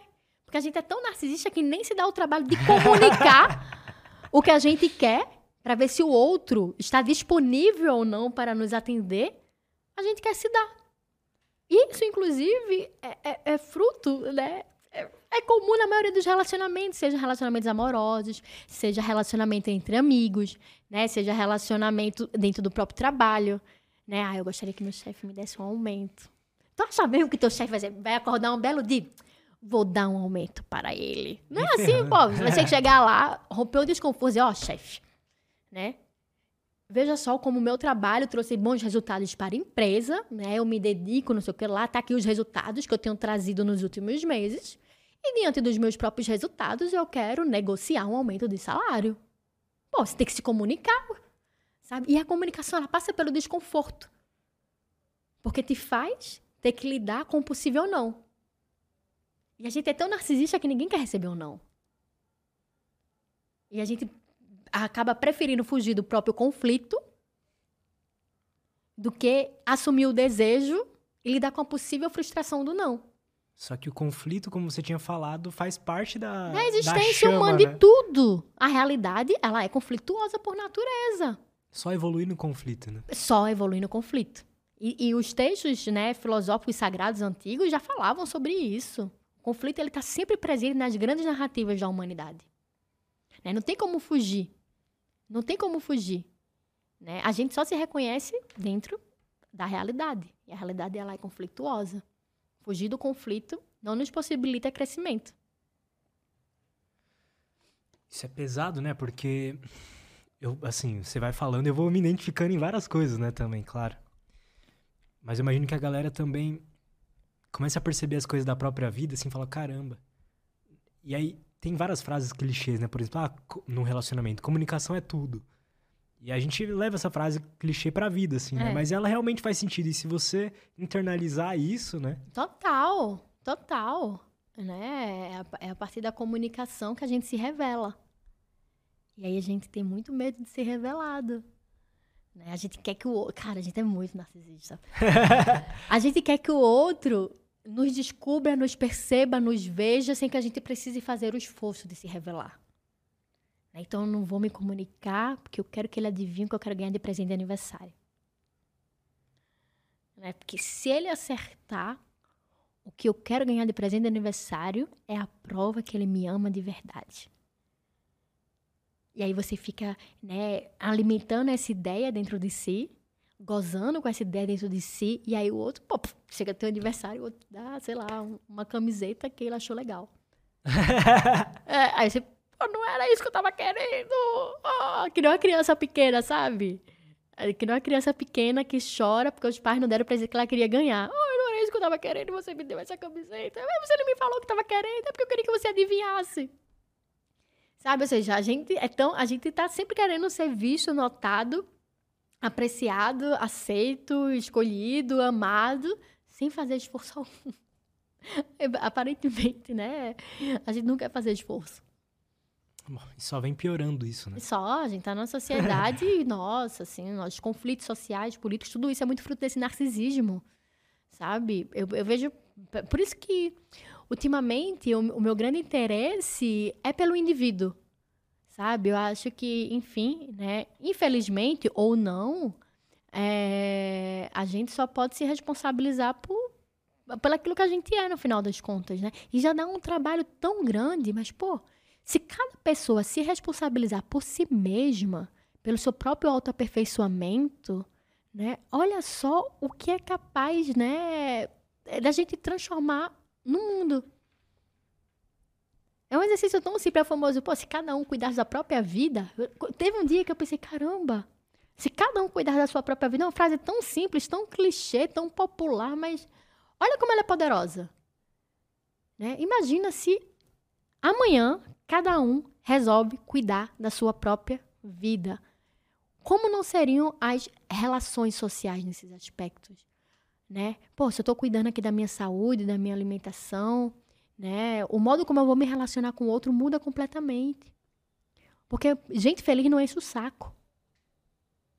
Né? Gente que está ocupada com os próprios sonhos, com os próprios projetos, né? com o próprio autodesenvolvimento, é uma pessoa que inspira, que incentiva. É uma pessoa que está produzindo bem-estar. Sabe? Uma pessoa feliz ela é sempre benquista em qualquer grupo social. Todo mundo quer estar perto dessa pessoa que é massa. Né? Você conhece a pessoa que é massa, pô, essa pessoa é muito massa, vamos chamar ela para sair, não sei o que lá. Pô, uma pessoa bem resolvida. Né? Todo mundo quer se aproximar. Tem algo que, que, que, que nos atrai em pessoas bem resolvidas, É verdade. não é?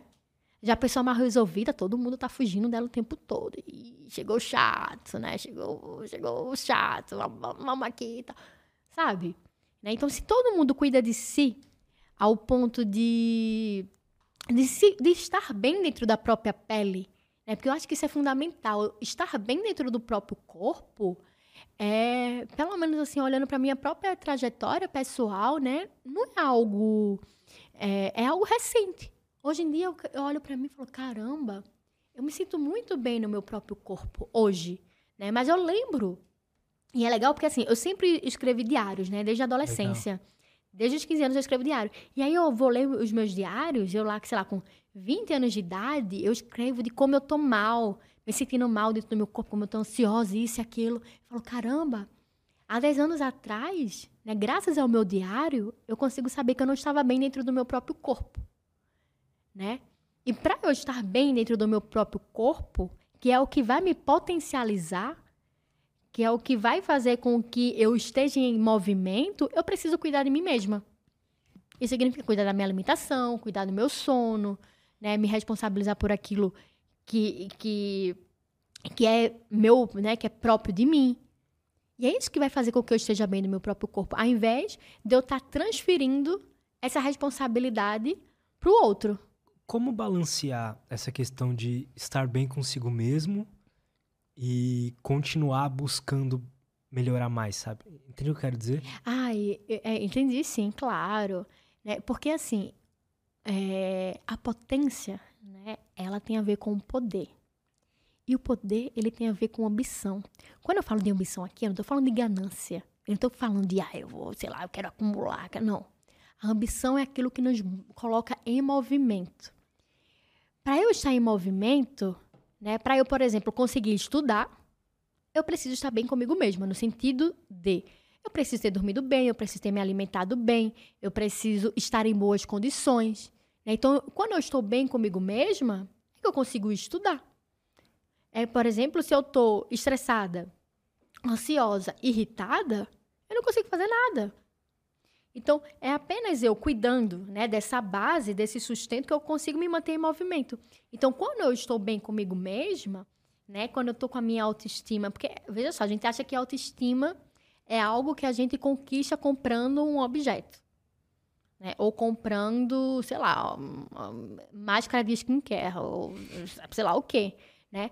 Mas a autoestima ela é construída a partir do respeito né? e da confiança que a gente estabelece em si. Eu só consigo confiar em mim mesma quando eu percebo que ao longo da minha vida eu produzi ações positivas que beneficiam a minha integridade.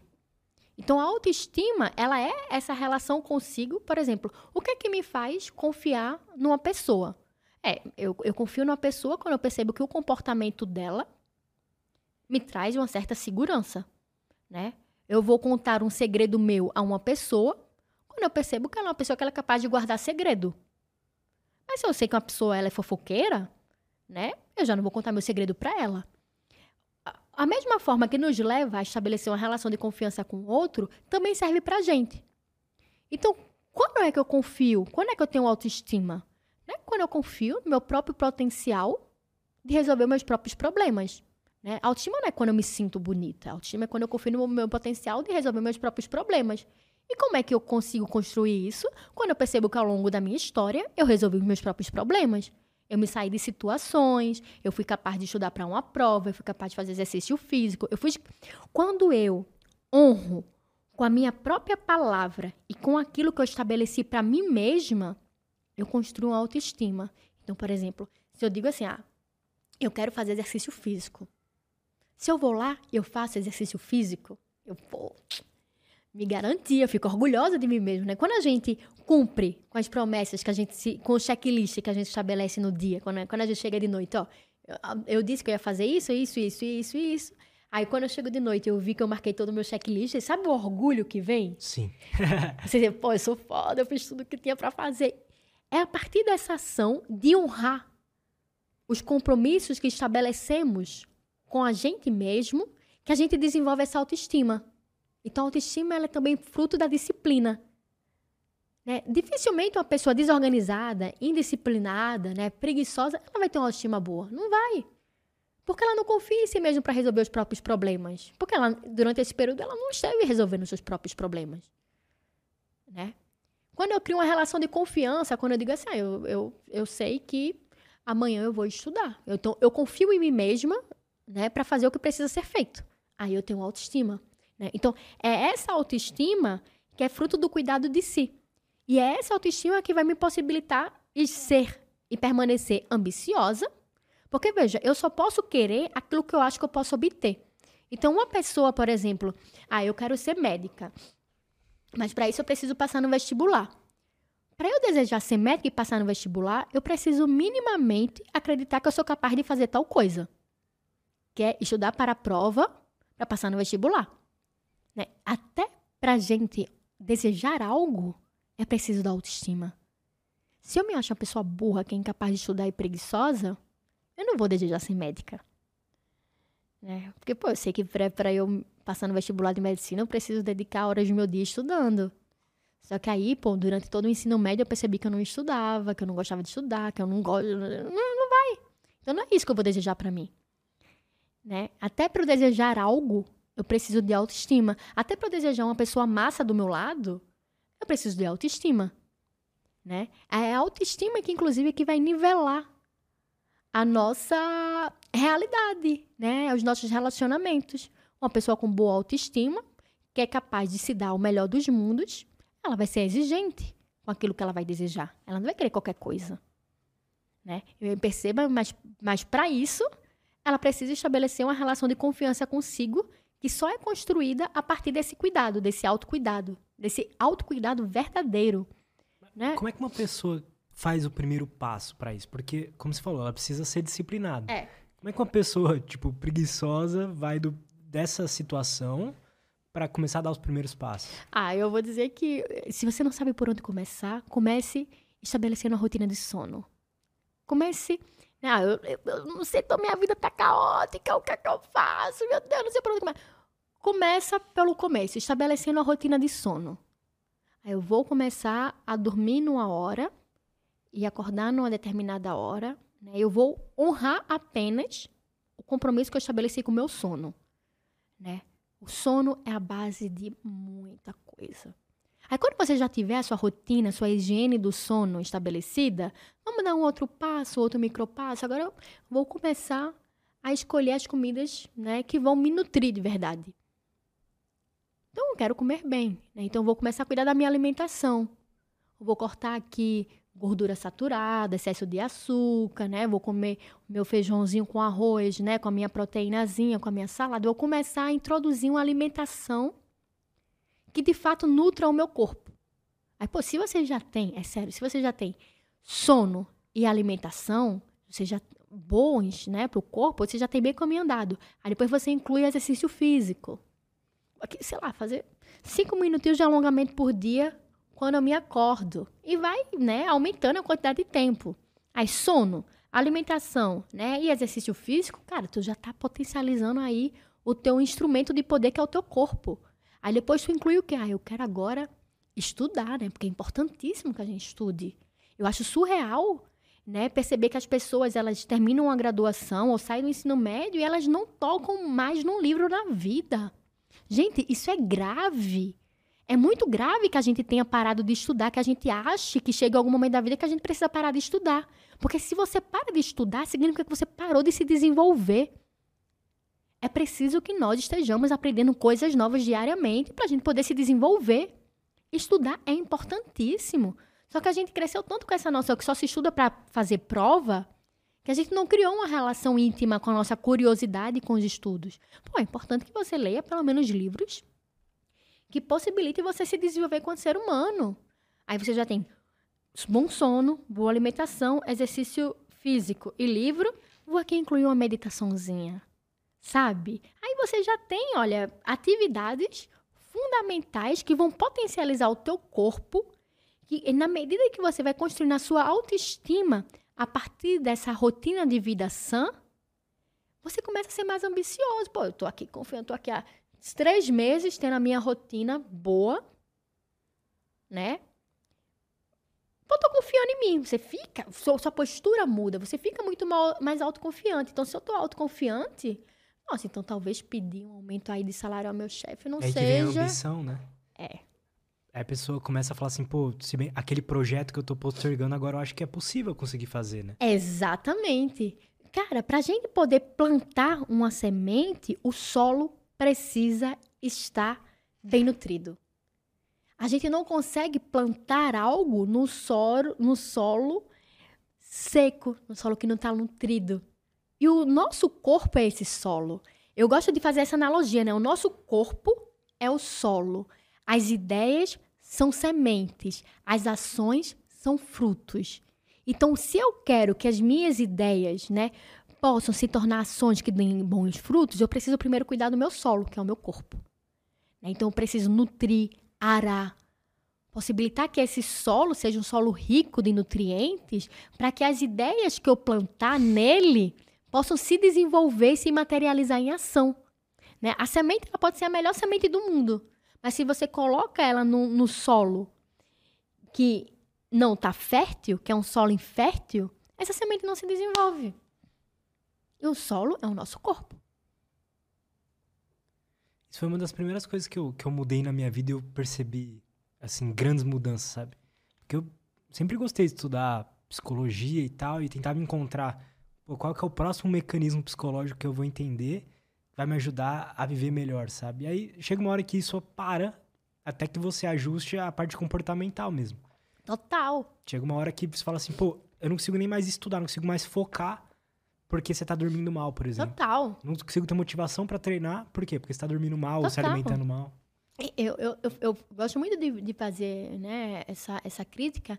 Não adianta, por exemplo, você chegar na raiz, né? Ah, eu, eu já entendi que, sei lá, eu sou procrastinadora porque não recebi o amor do meu pai- dos meus pais na infância. É, Já você faz, tá fazendo análise, chegou nesse, né, nessa conclusão. Sim, beleza, você vai fazer o que com isso? Né? Ok, já entendi, já entendi aí que você tem um, né? Já entendi que as suas ideias te levaram a essa conclusão, mas você vai fazer o que com isso? É suficiente para você saber apenas a origem da sua procrastinação? É preciso agora a gente criar né, um novo hábito, uma nova atitude, um novo comportamento que nos faça superar aquilo que nos incomoda. Só entender o que nos incomoda, né? Por exemplo, assim, ah, é, eu percebo que eu sou uma mulher que eu me meto né, em, em constantes relacionamentos onde eu me vejo sendo rejeitada.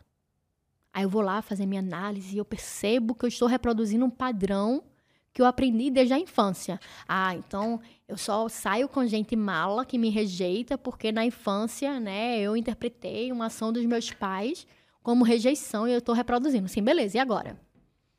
Né, A gente vai fazer o que com isso? Né? Que tipo de conduta, de que tipo de comportamento, de que tipo de postura você vai assumir para mudar essa realidade? Isso precisa acontecer. Né? Isso precisa de. Ah, agora eu já tenho consciência né, dos meus padrões repetitivos. Então, quando eu ver que eu estou me relacionando com a pessoa mala, eu preciso o quê? Ó, percebi isso. Estou consciente. Eu preciso de uma força interna que me possibilite assumir um novo comportamento face a esse padrão repetitivo. Né? Mas essa vontade de assumir o novo comportamento face a isso também precisa de um corpo apto a fazer isso. Sim. Né? Então é, é- é muito doido porque é, a vontade, né? A gente, a gente fala muito sobre vontade. Ah, vontade, vontade. O que é a vontade? A vontade é a quantidade de energia psíquica que a gente tem para fazer algo. Né? Então, ah, eu consigo. Eu, eu, eu, vou lá fazer meu exercício físico, né? Porque eu, eu né, tenho essa vontade, que é essa quantidade de energia psíquica. Para eu né, assumir um novo comportamento, o meu corpo, né, ele precisa estar com essa vontade. Ele precisa ter esse, esse combustível. Né? E como é que eu tenho esse combustível?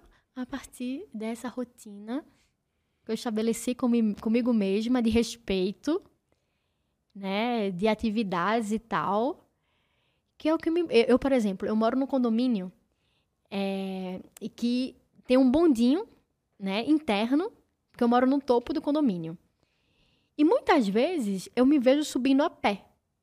Não pego o bonde, subo a pé, né? Me, me, me dá aí uns 10 minutos de subida. E eu falo, eu, e eu faço isso propositalmente para educar a minha vontade. É preciso com que eu lute, né? Porque assim, a, minha preguiça, obviamente, vai querer que eu não suba a pé. Vai querer que eu pegue o bonde, porque pô, é muito mais confortável, é muito mais confortável. Só que é lutar contra, né, é, esse, esse, esse desconforto, fazendo aquilo que precisa ser feito, que a gente começa a se educar para assumir novas posturas. É que a gente cria um caminho ali neural que em Total. algum momento essa tomada de decisão vai te ajudar a tomar outras decisões Outras, melhores. é isso. Então, por exemplo, pô, eu subo Parece a uma coisa pé. besta, né? Mas não é. Então eu subo a pé a ladeira, né? Quase que diariamente. Mas quando eu tô com preguiça de estudar, eu já tô tão acostumada a fazer o que precisa ser feito que eu não crio mais resistência. Então eu tô constantemente lutando contra as minhas resistências. Então, por exemplo, repetir né, um padrão de comportamento é muito fácil. Então, se eu tô, sei lá, há 10 anos da minha vida me relacionando com gente mala, né, esse hábito de me relacionar com gente mala já faz parte do, do, do meu comportamento. Né? Então eu vou lá e me rela- Difícil é criar um padrão Novo. Novo. Né? Então, para isso, a gente precisa estar se educando nessas pequenas coisas. Né? Pô, eu não queria lavar prato agora, velho. Aí eu lembro, não, mas eu, mesmo não querendo, se eu lavar o prato agora, eu já vou estar tá educando meu cérebro a fazer o que precisa ser feito. Né? Com aquele papo de arrumar a cama, né? Total. Você quer mudar a sua vida, mudar o mundo, receber um aumento, mudar a empresa, criar um projeto novo, você nem arruma a cama. É isso, é isso, é isso. Sabe, eu gosto, minha, eu gosto muito de brincar que eu sou a pessoa dos pequenos nãos. Eu adoro me dizer pequenos nãos, né? É, e minha, minha melhor amiga, ela, ela morre de rir com isso, né? Mas eu acho pequenos nãos tão fundamentais, porque quando a gente se diz pequenos nãos, a gente consegue se dizer grandes nãos. Então, por exemplo, é, eu evito fazer uma refeição pesada depois das 10 horas da noite. Então, pode, se às 10 horas da noite bate uma vontade de comer um mega hambúrguer. E aí eu lembro que se eu comesse mega hambúrguer às 10 horas da noite, pô, o prazer imediato é muito gostoso. Mas, pô, se eu comer um mega hambúrguer às 10 horas da noite, a minha digestão não vai ser legal, isso vai atrapalhar meu sono e amanhã eu vou cansar, eu vou acordar mais cansada. Aí eu faço que me digo pequenos nãos. E quando eu me digo esse, esse não para esse hambúrguer às 10 horas da noite, né?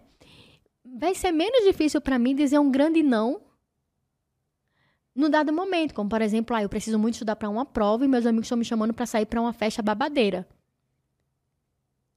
Né? Só que eu já estou tão acostumada a me dizer pequenos não, que quando chegar esse momento de eu estabelecer limites, já não vai ser tão doloroso. Então a gente sempre precisa começar de baixo, de pouquinho em pouquinho. Você já está com esse caminho formado, Total. né? Total. É muito importante, assim, né? A moralidade, ela se desenvolve quando a gente é capaz de estabelecer critérios que nos leve a dizer sim para o que é necessário dizer sim e dizer não para o que é necessário dizer não.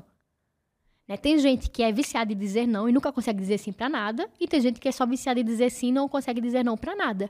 E você saber o peso ideal do sim e do não é revolucionário. Né? É importantíssimo para sua vida. Você saber quando eu digo sim, quando eu digo não. Eu sempre fui uma pessoa que disse muito sim. É. E aí você acaba vivendo uma vida controlada por op é, opções que não foram suas, sabe? Isso. Exatamente, que é, que é, é a dificuldade de estabelecer limites.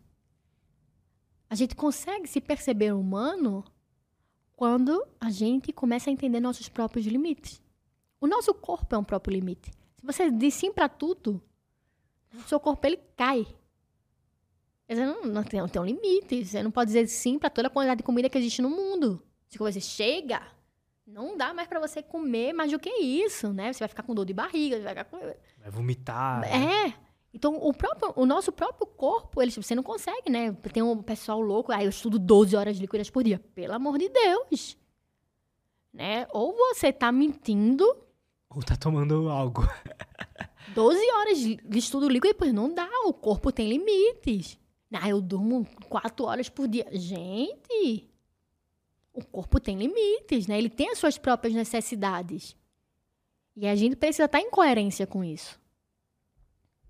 É difícil um cara ter um coma alcoólico, por exemplo, antes de chegar naquele momento, ou morrer de tanto tomar álcool, né? Antes de chegar naquele momento, ele vai dar um PT, alguma coisa que o corpo vai jogar para fora. Total. O corpo, ele tá estabelecendo limites o tempo todo. Quando a gente entende, aceita e respeita o próprio corpo, né, a gente começa também a saber estabelecer limites com o outro. Ontem, se eu não me engano, eu estava ouvindo um podcast sobre longevidade. Hum. E o cara deu um exemplo que a gente tá ficando mais foda-se pro corpo, assim, então, é, parando de cuidar da nossa alimentação e etc.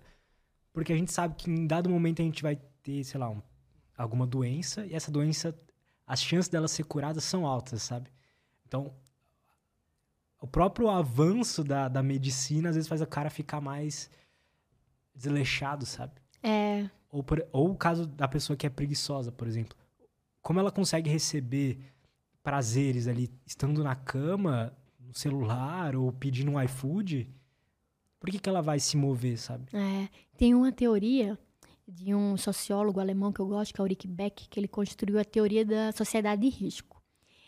Ele desenvolve a ideia de que né, o, o progresso tecnológico fez que a gente criasse uma confiança excessiva na ciência, ao ponto de achar que a ciência vai resolver todos os nossos problemas.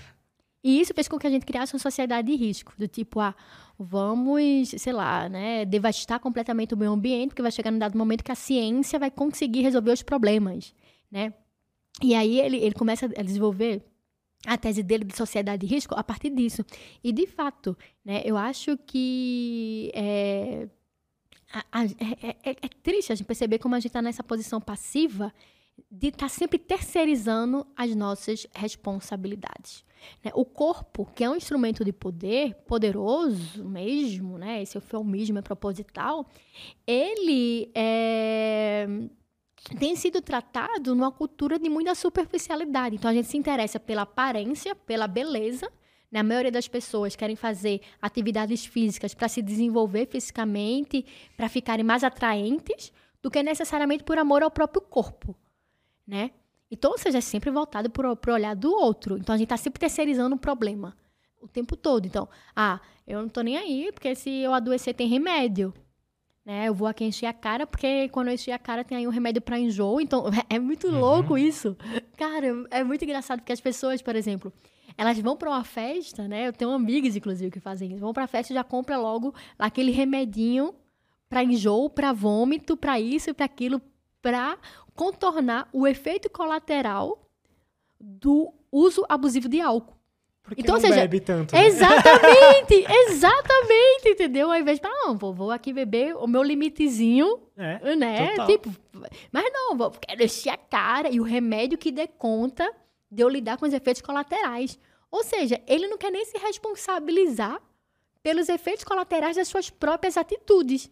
Não à toa a gente vive numa sociedade de pessoas que estão sempre ocupando esse papel de vítima dentro da própria existência. Onde será, né, que vem isso? Ah, eu acho que é feito de tudo, assim, tipo... Porque o... uma das coisas que mais me incomoda são pessoas que não buscam o próprio potencial delas, é. sabe? Pessoas que não estão no caminho de buscar ser uma pessoa melhor, sabe? É, eu, isso também, isso também me pega bastante.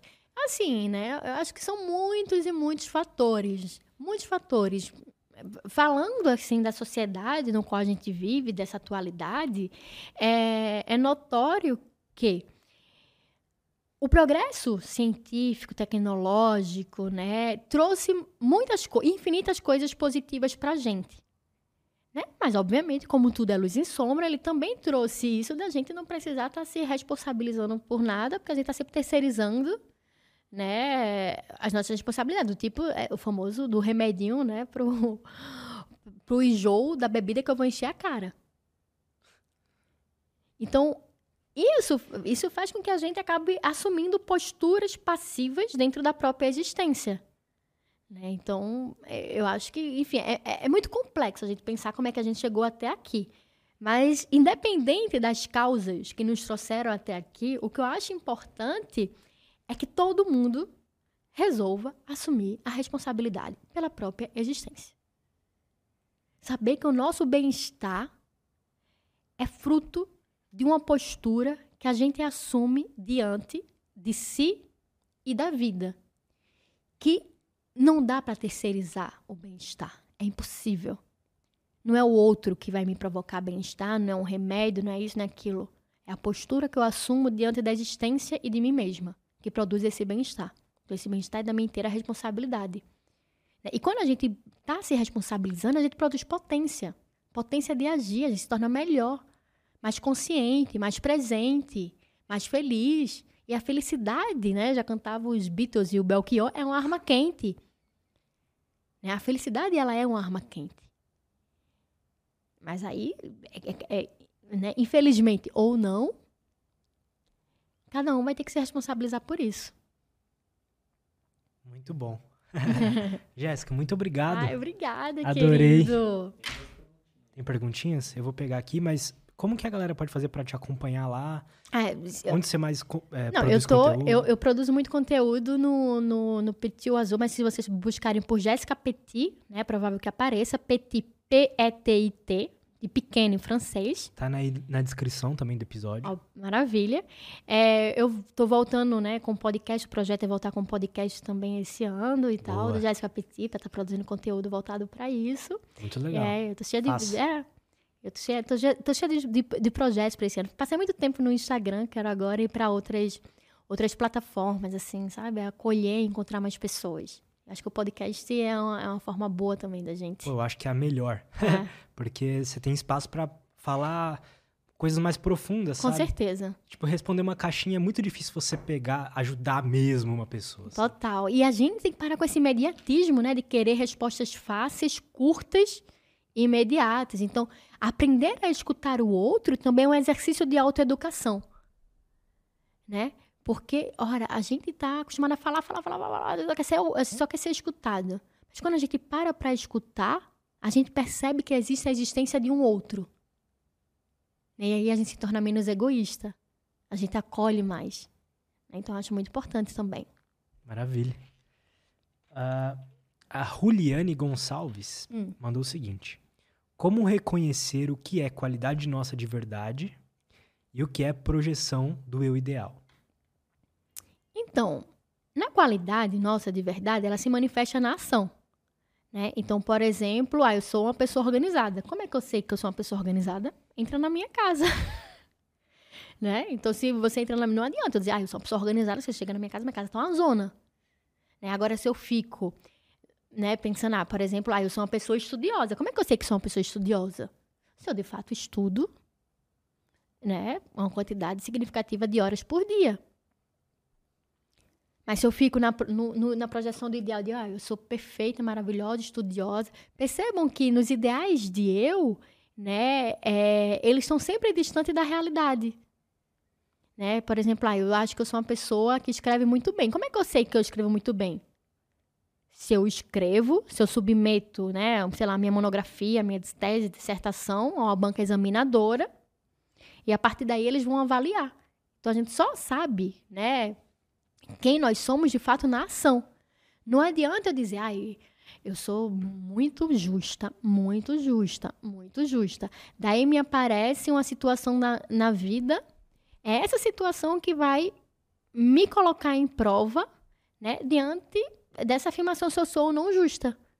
Né? Não adianta estar dizendo se eu sou boa, boa, boa, boa, boa, boa, mas se alguém, sei lá, me pede uma ajuda que está à minha altura de, de atender, e eu não ajo conforme esse ideal que eu estou defendendo. O que importa é o comportamento É que você tem, Isso, né? exatamente. A forma que você é, age no mundo, na Exatamente. vida real. Exatamente. Muito bom isso. A gente se percebe e se manifesta na ação. Ótimo isso. Isso é bom também pra quem às vezes tem é, síndrome do impostor, né? Total. O cara é, tipo, é foda e se acha um lixo, né? É, total. Olha o direito que você faz, né? É Também. isso. Ótimo. É isso. O James Scott mandou o seguinte: Afinal, o ego é um aliado ou um inimigo? Ah, Embora ele seja uma defesa dos nossos valores, ele pode ser mal. Como você vê? Ah, eu tenho um texto sobre isso, né? Que é o ego não é o nosso inimigo. Por quê? Veja bem, o ego ele é uma instância que constitui a nossa psique, né? E assim como tudo que existe na gente, se ele for bem usado, ele pode possibilitar boas conquistas se ele for mal usado não. Então, por exemplo, a respiração ela não é nossa inimiga, mas se você não respira corretamente, você vai ficar muito mais estressado, muito mais ansioso né? É, o nosso tato não é o nosso inimigo. É, o nosso olhar não é nosso inimigo. O, o nosso ego também não é o nosso inimigo. O ego é o que possibilita, inclusive, a gente construir uma identidade e a gente pensar racionalmente. O problema é quando a gente se submete a esse ego. Né? E eu, eu gosto muito de fazer essa relação entre o ego e o self. Quando a gente bota o ego né, a serviço desse self, que é esse eu superior, ele é maravilhoso. Porque o ego é o que possibilita eu, por exemplo, organizar o meu dia. O ego é o que possibilita eu ter um pensamento mais racional. É o que diferencia você de mim, né? Exatamente. O que é preciso é educar o nosso ego. Como nós precisamos educar a nossa respiração, educar o nosso corpo. Meu corpo não é meu inimigo. Né? Mas se eu estou na constante inércia, se eu não faço atividade física, uma hora esse corpo vai adoecer. Mas será que é, que é, que é, que é né? Porque ele é meu inimigo? Será que ele, ele adoece porque ele me quer mal? Não. Né? Ele me adoece porque provavelmente ele quer que eu encontre novamente o, o, o meu estado de equilíbrio. Né? A mesma coisa é com o ego. O ego, se ele não é bem educado, ele vai sim provocar inúmeros sofrimentos. Tipo quais? O que uma pessoa que tá com ego desedu... Deseducado, eu Deseducado. gosto dessa palavra. Por exemplo, ela vai achar que o outro é sempre o seu inimigo. Então, a pessoa que, é, que ela tá muito apegada ao ego, ela não suporta não. Ela não suporta a rejeição ou a ideia que ela faz da rejeição, né? Ela, ela, ela não vai querer... Por exemplo, a pessoa que tá com o ego deseducado, dificilmente ela vai querer romper com a sua zona de conforto.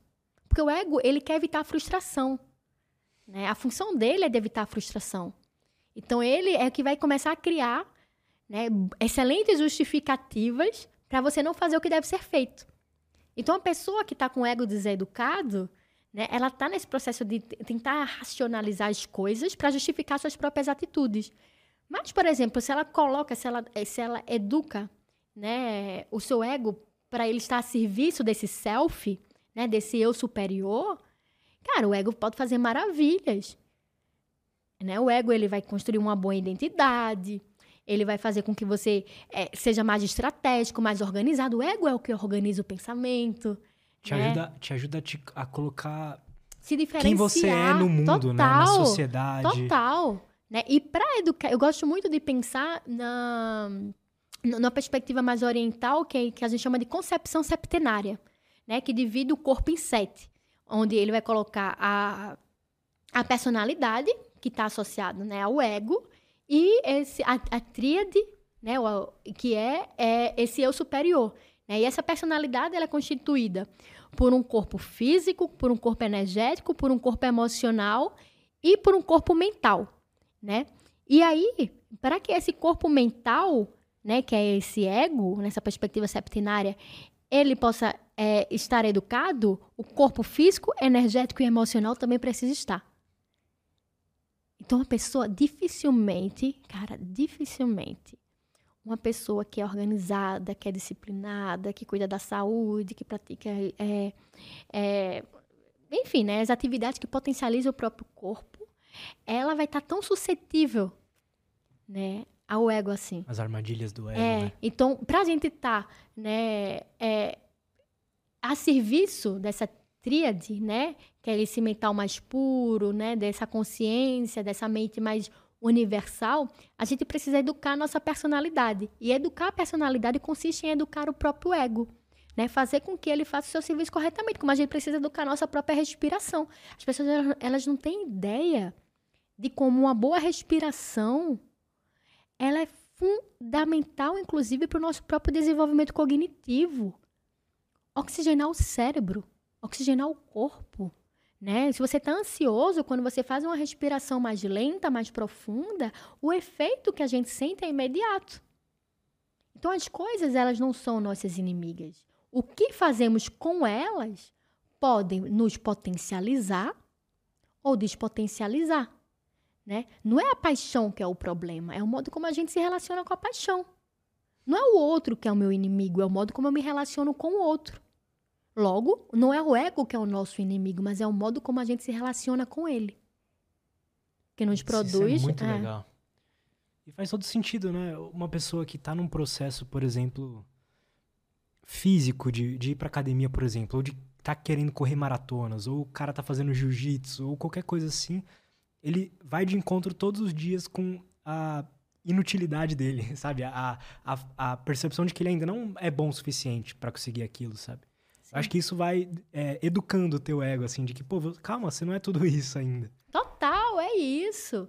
Sabe? É isso. Eu acho que a frustração ela é importante pro ego. Total. né? É preciso aprender a perder, é preciso suportar a perder. Isso educa o nosso ego. Eu gosto de um de uma frase que diz assim que o antídoto pro ego é o outro, né? O que é esse o antídoto pro ego é o outro? Quando a gente começa a sair desse nosso egoísmozinho, assim, que tá tentando se proteger o tempo todo das possíveis frustrações, e a gente começa a enxergar o outro e as necessidades do outro, né? A gente se educa pro para o relacionamento. Eu acho assim, eu gosto de pensar, de ficar nas minhas brisas, de, ai, qual será a, a, a nossa missão existencial nesse planeta, né? E depois de muito refletir, eu, eu, eu comecei a perceber que talvez seja a arte do se relacionar. Né? Talvez o nosso grande desafio enquanto seres humanos seja o aprender a se relacionar uns com os outros e com as coisas também. Com tudo que nos cerca, né? O nosso relacionamento com a comida, o nosso relacionamento com o dinheiro, o nosso relacionamento até com os nossos objetos, né? Com a nossa casa, com os nossos estudos. Tudo isso é fundamental, inclusive, para a nossa potência. Então, o modo como a gente se relaciona vai determinar, inclusive, né? É, porque. Que foda isso. É, Total. porque os encontros. O que são os encontros? São relacionamentos. Né? Se, se duas coisas se encontram, elas estão se relacionando. Se ele é bom encontro, ele produz potência. Né? Mas para ele produzir potência, esse relacionamento ele precisa ser bom. Né? Então, por exemplo, se eu tenho um bom relacionamento com a comida, é óbvio que isso vai se materializar numa boa saúde para mim. Se você tem um bom relacionamento com dinheiro ou ruim, isso vai, né? Total. Então a gente precisa aprender a se relacionar se a gente quiser ter uma vida boa. Né? Então, o modo como a gente se relaciona com as coisas, com a nossa dor, com as nossas frustrações, com o nosso ego, com a nossa respiração, com a nossa comida, com o nosso dinheiro, com a nossa casa, com as nossas roupas, com o nosso celular, tudo isso é muito determinante para o nosso bem-estar. E para a gente aprender a se relacionar, não dá para fugir, tem que estudar, né? Tem. E é se auto-estudar, ser cientista de si mesmo. Sabe? Investigar a si mesmo. É o conhecimento que, que te dá a, as ferramentas para se relacionar bem com, com essas coisas, né? É por isso que a filosofia, etimologicamente, é o amor pela sabedoria. Né? E a sabedoria não é apenas o conhecimento, mas é o justo conhecimento aplicado. É muito louco isso, né? É bonito, né? Uhum. É, essa galera da Grécia Antiga, do Egito Antigo, da Índia Antiga, esse pessoal sabia das coisas. Sabia, cara. É bizarro. é amigo... muito atual, né? Muito. Eu tenho um amigo que ele estuda filosofia indiana. E assim, são coisas tipo 4 mil anos atrás, Total. falando coisas que hoje a neurociência está entendendo. É isso, é incrível, é incrível, é incrível mesmo. Assim, eu acho que a neurociência ela vem mais para eu não vou dizer nem reatualizar, é, talvez reatualizar um conhecimento que já existe há muitos anos, há muitos séculos, sabe? Mas, ó, a gente aqui agora tem e instrumentos... Até botar à prova outros conhecimentos, né? total, né? Porque total. tem conhecimentos desses também que são destrutivos, né? Total. É isso. Ótimo. Jéssica, hum, muito obrigado. Eu que agradeço. Adorei. Todos os links da Jéssica estão aí na descrição, certo? E acompanha ela lá. Pô, gostei é demais do papo. Gostei que demais. Massa. Muito mesmo. Parabéns. Obrigada. é, quer dar um último recado pra galera? Ah, quem se interessou, né, por, esse, por esses assuntos, eu tenho um curso bastante legal, que é o Educando Afetos, né? Nele eu explico titim por titim esses conceitos. Dá, dá, tá disponível. O link tá na bio, né? E eu vou abrir um, uma comunidade, a segunda comunidade dos dispersas anônimas, das pessoas que querem lutar contra a própria dispersão, educar a atenção, né, para produzir melhor bem-estar. Logo, logo, agora, em, na segunda semana de março, né? Uma comunidade bastante legal, onde eu trabalho todos esses conceitos também com o intuito de desenvolver a consciência para que a gente possa viver melhor. Sensacional. Parabéns pelo Obrigada. trabalho. Valeu. E obrigado, gente, todo mundo que acompanhou a gente até aqui. Não esquece de se inscrever no canal, dar like nesse vídeo, deixar um comentário. E é isso. É obrigado. isso. Beijo, gente. Tchau, tchau.